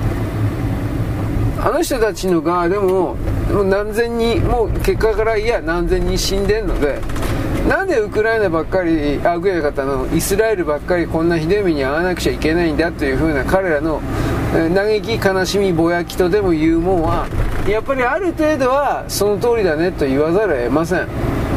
でそんなことで今度パレスチナの側が一方的に悪いんだ悪いんだっていう人たちもいるけどさ。どうかな？パレスチナ今のパレスチナの人々っていうのはイスラエルの国家ができると同時になんかパレスチナの街を大きくしていったというイメージを持つんでこの沖縄の各地方都市がえ、米軍基地できたらその米軍基地ができた1年内2年内、ね、ぐらいであっという間に周りにそれを取り囲むように住宅地建ててでさらに45年6年したらですねそれをさらに再開発して大きな街にしていくということを米軍基地があったからそういう風にやってるっていうこの当たり前をですね見ないでなんか独立だとかどうだとかなんかすごいこと言ってる人いっぱいいるけどうんま、人の集まらんところにまず金は来ないんですよね。こんな当たり前のことなんでわかんないのかなと思うけど。うんまあそういうわけでねえー、まあ瞬間接着剤剥がすやつのなんとか名前あったけど商品名。何だったかな？うん。あのこの間みたいに指と指にくっついてアロンアルファ的なものくっついたら二度と取れないでしょ基本的に。それがえー、っとね剥がし剤というか剥離剤？あスポイト一滴みたいなぴょんとポチョンって取るとねさっき言った、えー、あっという間に取れるの。うん。R1α が。本当かなと思うけど逆になんか危ねえんじゃないか指が溶けるんじゃないの。なんか過酸化水素水的ななんかそういうもんで無理やりなんかやってんじゃねえの。この辺はででっち上げで言ってっけどさ。まあ、とにかくそういうわけなんで僕たちは変わる、うん、世界も変わる。予定なんだけど、まあ、変わっていかなくちゃいけないんだけどうん、まあ、イスラエル。やっぱね復讐しなかったらあの効果終わるわ。うんと本当に思うよ。イスラエルの中に来る平和主義者っていうのは一応建前上いるんだけどあれは多分紐ついてると思う。誰かから金もらって台本を読んでるだけだと思う。明らかにそのイスラエル国民のまっとうな人々の総合合算の心の動きとは違うことを主張しすぎてる、うん、だからやっぱりそのイスラエルの国の中でなんで早くやっちまえねえんだみたいな。なんかそういうのはだいぶ溜まってるような気するんですよ。僕はね。はい。ということなんでえー、っとでかい戦争になるかもしれないということに関して日本の中でそれらの、うん、情報発信が本当にないなっていうのはやばいなと思って。うん。まあ民放の BS 各社の方がまだなんか詳しいこういうなんかやってるそうなんだけどもうそれを見ないからね俺分かんないんだけど。はい。というわけでえーまあ、今週、まあ、来週中ぐらいにまでなんか停戦がどうとかっていうふうなことにこれ時間をね区切ってどうのこうのとかって言ってる人たちいたけど今公式の発表今のところないですね。米国における。ただ攻撃はもうここまで来るとするせざるを得ないというかするというかというふうに見てるのでやっぱりその後の起こり得る動きをどうするのか要はあのーどうですかね道の草むしり全然関係ないけどちょっとやってる人いたんですいません。戦争に勝ち勝ち続ける勝ちすぎるというのもその集団に所属している人々に対して大きな意味では何のなんだろうねまあメリットというか学びというか気づきがないわけでうーんまあそういうのをベースとしているようなえー、ミュージックグループですか？そういうのも、なんかなんか自己改善ねなんかそれはいいなと思うけどまあまあいいやこれ今置いといて。さっきねだからあの音楽つけ音楽好きなんですね。えっ、ー、とねいやもう頭死んでるね。あの俺さっき何言おうとしたんだっけ？音楽付きのお菓子の話してたんだかな。も、う、付録で。多分それは今今の話関係ないんだけど頭混乱してっから自分何考えてるか分かんなくなる。うん。まあそんなわけでねとりあえずたった一人でもある程度の領域と限定した場合においては、えー、いろいろなことができるという言い方ですか？それは言っておきますただし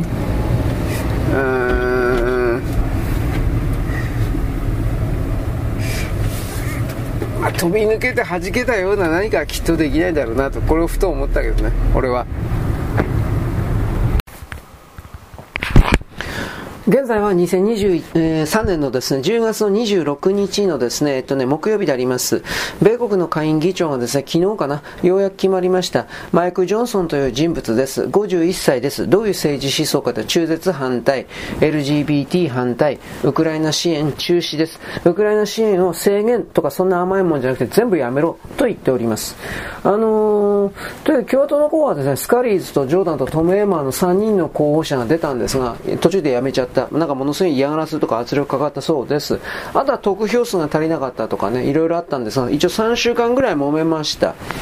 で、あの10月23日、米国時間かな？日本時間じゃないと思うけど、あのね、会員は220対209という数字でマイク・ジョンソンを選びました。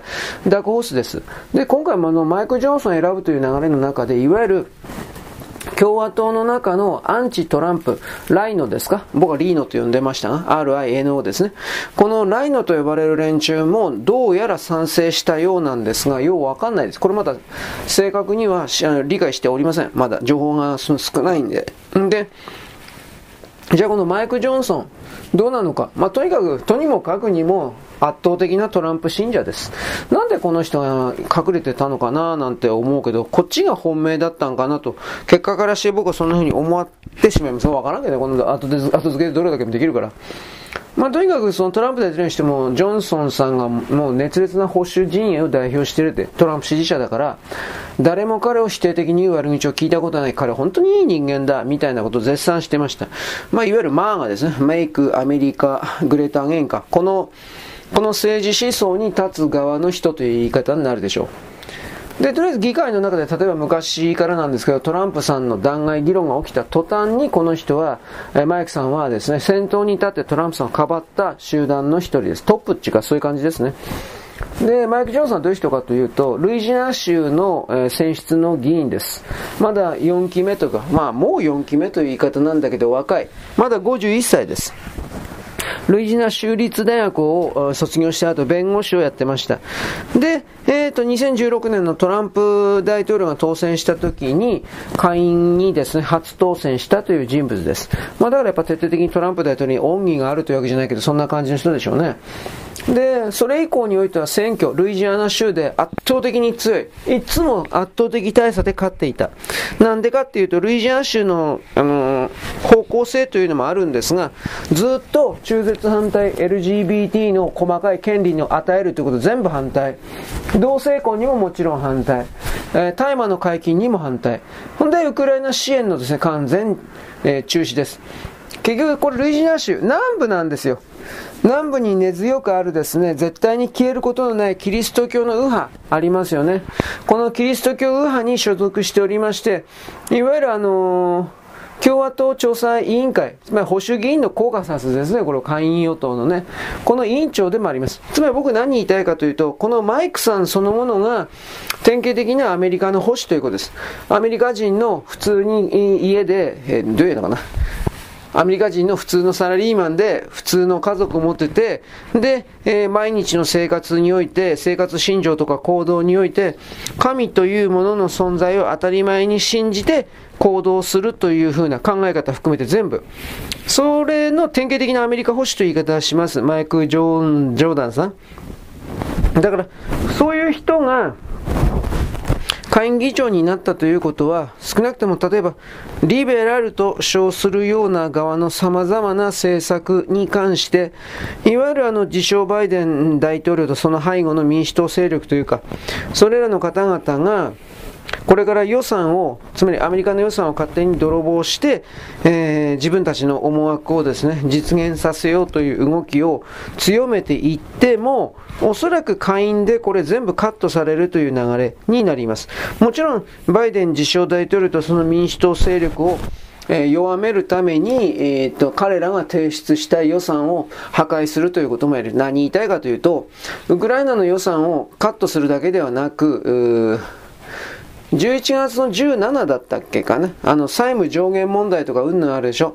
これらに関わるような動きに関しても、自称バイデンとその背後の勢力が引き延ばしして、借金をどれだけでもどれだけでもやってもいいんだみたいな、そういう動きを多分止めると思います。じゃあどうなるのか。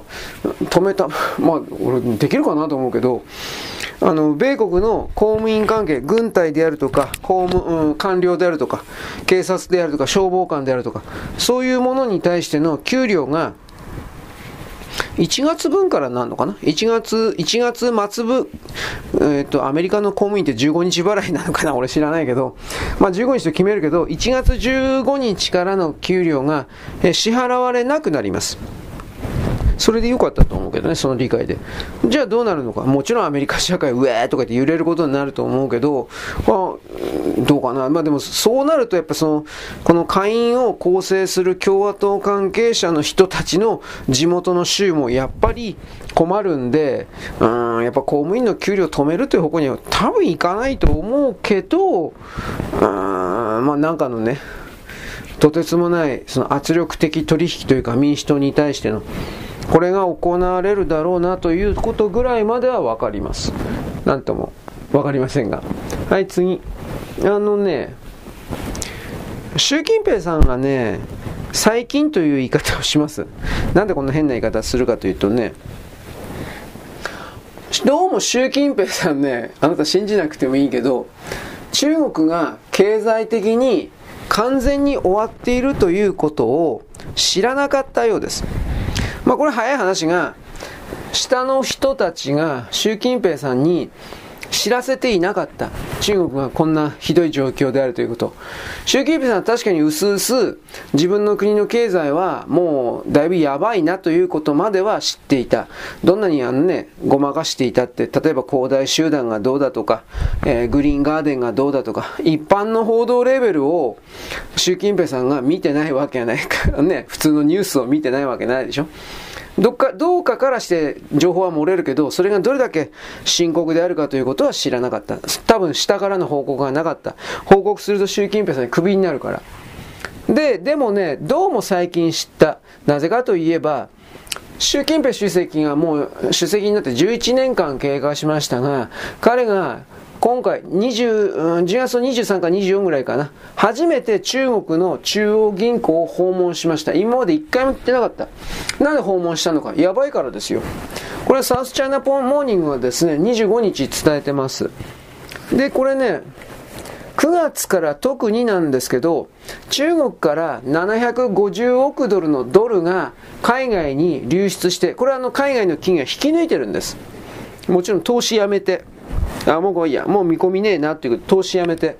で、なおかつ不動産不況で、中国経済が瀕死の、瀕死どころか、脳死、あの、パイプとか管とかいっぱいついてるけど、心臓がただ動いてるだけ、動いてるかどうかも、まあ、あれだけど、まあ、瀕死の状態にあることをようやく、どうも理解できた。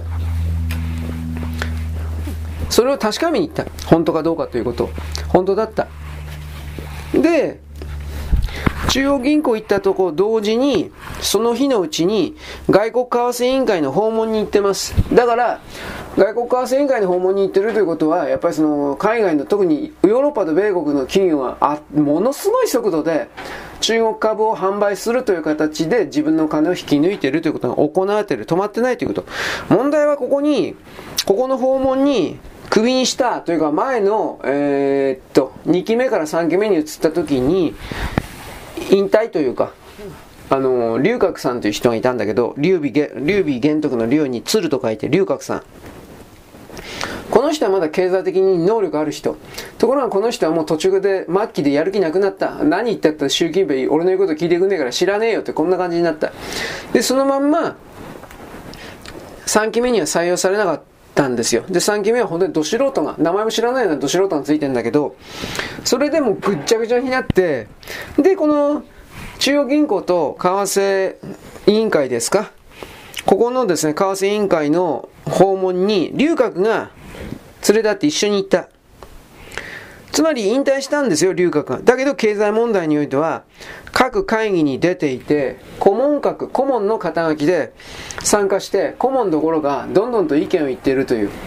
どうすんだどうすんだやばいやばいということを言ってんだけど、龍角という人一人が何かを言ったところで、全体というものは変わらない。ただ、法律、法制度を大きく解約することで、えー、自分というよりも中国共産党、さらに中国共産党の一部のものだけを守るということはできるかもしれない。そういうことにおける法制度の改革が起きていて、それらがまず一番最初に出てきたのはスパイ防止法的なもの。つまりこれ共産党の一部の勢力をどうやっても守るということ。スパイ防止法的なものね。で、要は、あとは敵対する相手にスパイのえー、冤罪を貼り付けて相手からお金を引き出す、えー、取引、貿易条件、為替、入金、送金条件における相手から一方に金を差し出させる。今、身代金という形じゃなくて、そういうあくまで貿易、商業の動きに偽装して、えそういうお金を騙し取るというのは普通なんで、中国はそれをずっとやってたけどね。それがさらに強くなるという、何言ってるかというと、日本企業はさらにさらにむしられるということ、日本企業からわけのわかんないスパイ罪逮捕というものが出るということ、それでスパイ罪で逮捕したということが、報道ベースにすら絶対に載せられないようなものが増えるということ。秘密裏に逮捕されて、秘密裏に要求されるという動きがこれから始まるということ。それが始まるということは、今この瞬間中国にいる10万人だったかな？100万人いなかったと思うけど日本人はまああっという間に標的になるということまあなってるでしょうねだから今この瞬間中国に旅行行くやつはバカ。捕まりに行くようなもん。なんかね言いがかりつけて。連絡するやつもバカ。あの、なんか紐付けされて、え利用されるということ。で、中国と韓国と北朝鮮の関連するもの、ラインも含めて全部。そういうものに接近するというのは、自らの命を中国に、えー、差し上げますという奴隷契約を結ぶのと全く同じ。私はその辺の解釈まで取っているんで、ああ、ある意味いろんな段階に入ったなと思います。まあ、いろんな段階って何かというと、滅びに向けての段階ということです。うん、大部分の、大部分の存在の。まあこれはイスラエルに対してもそう思うことだし、もっとパレスチナに対しても思うことなんですよ。人類の世界の中に、えー、支配して当然だというふうな自分の考えを持たない人がいます。その考えというものを彼らの言う言うところの神なのか天なのか共産党の、えー、本なのか知らんけど、まともに考えたらそんなことできるわけないだろうということをへっちゃらでやるような人たちがいます。そういう人たちが、えー、この地上から滅びるというか、誰からも支持されなくなって誰からも相手にされなくなって食べ物を恵んでもらえなくなって死ぬというか、まあ、そんなイメージ伝えるけどそういうステージに入ったんだろうなと私はですねなんとなくそれを思っているのであります。よろしく。ごきげんよう。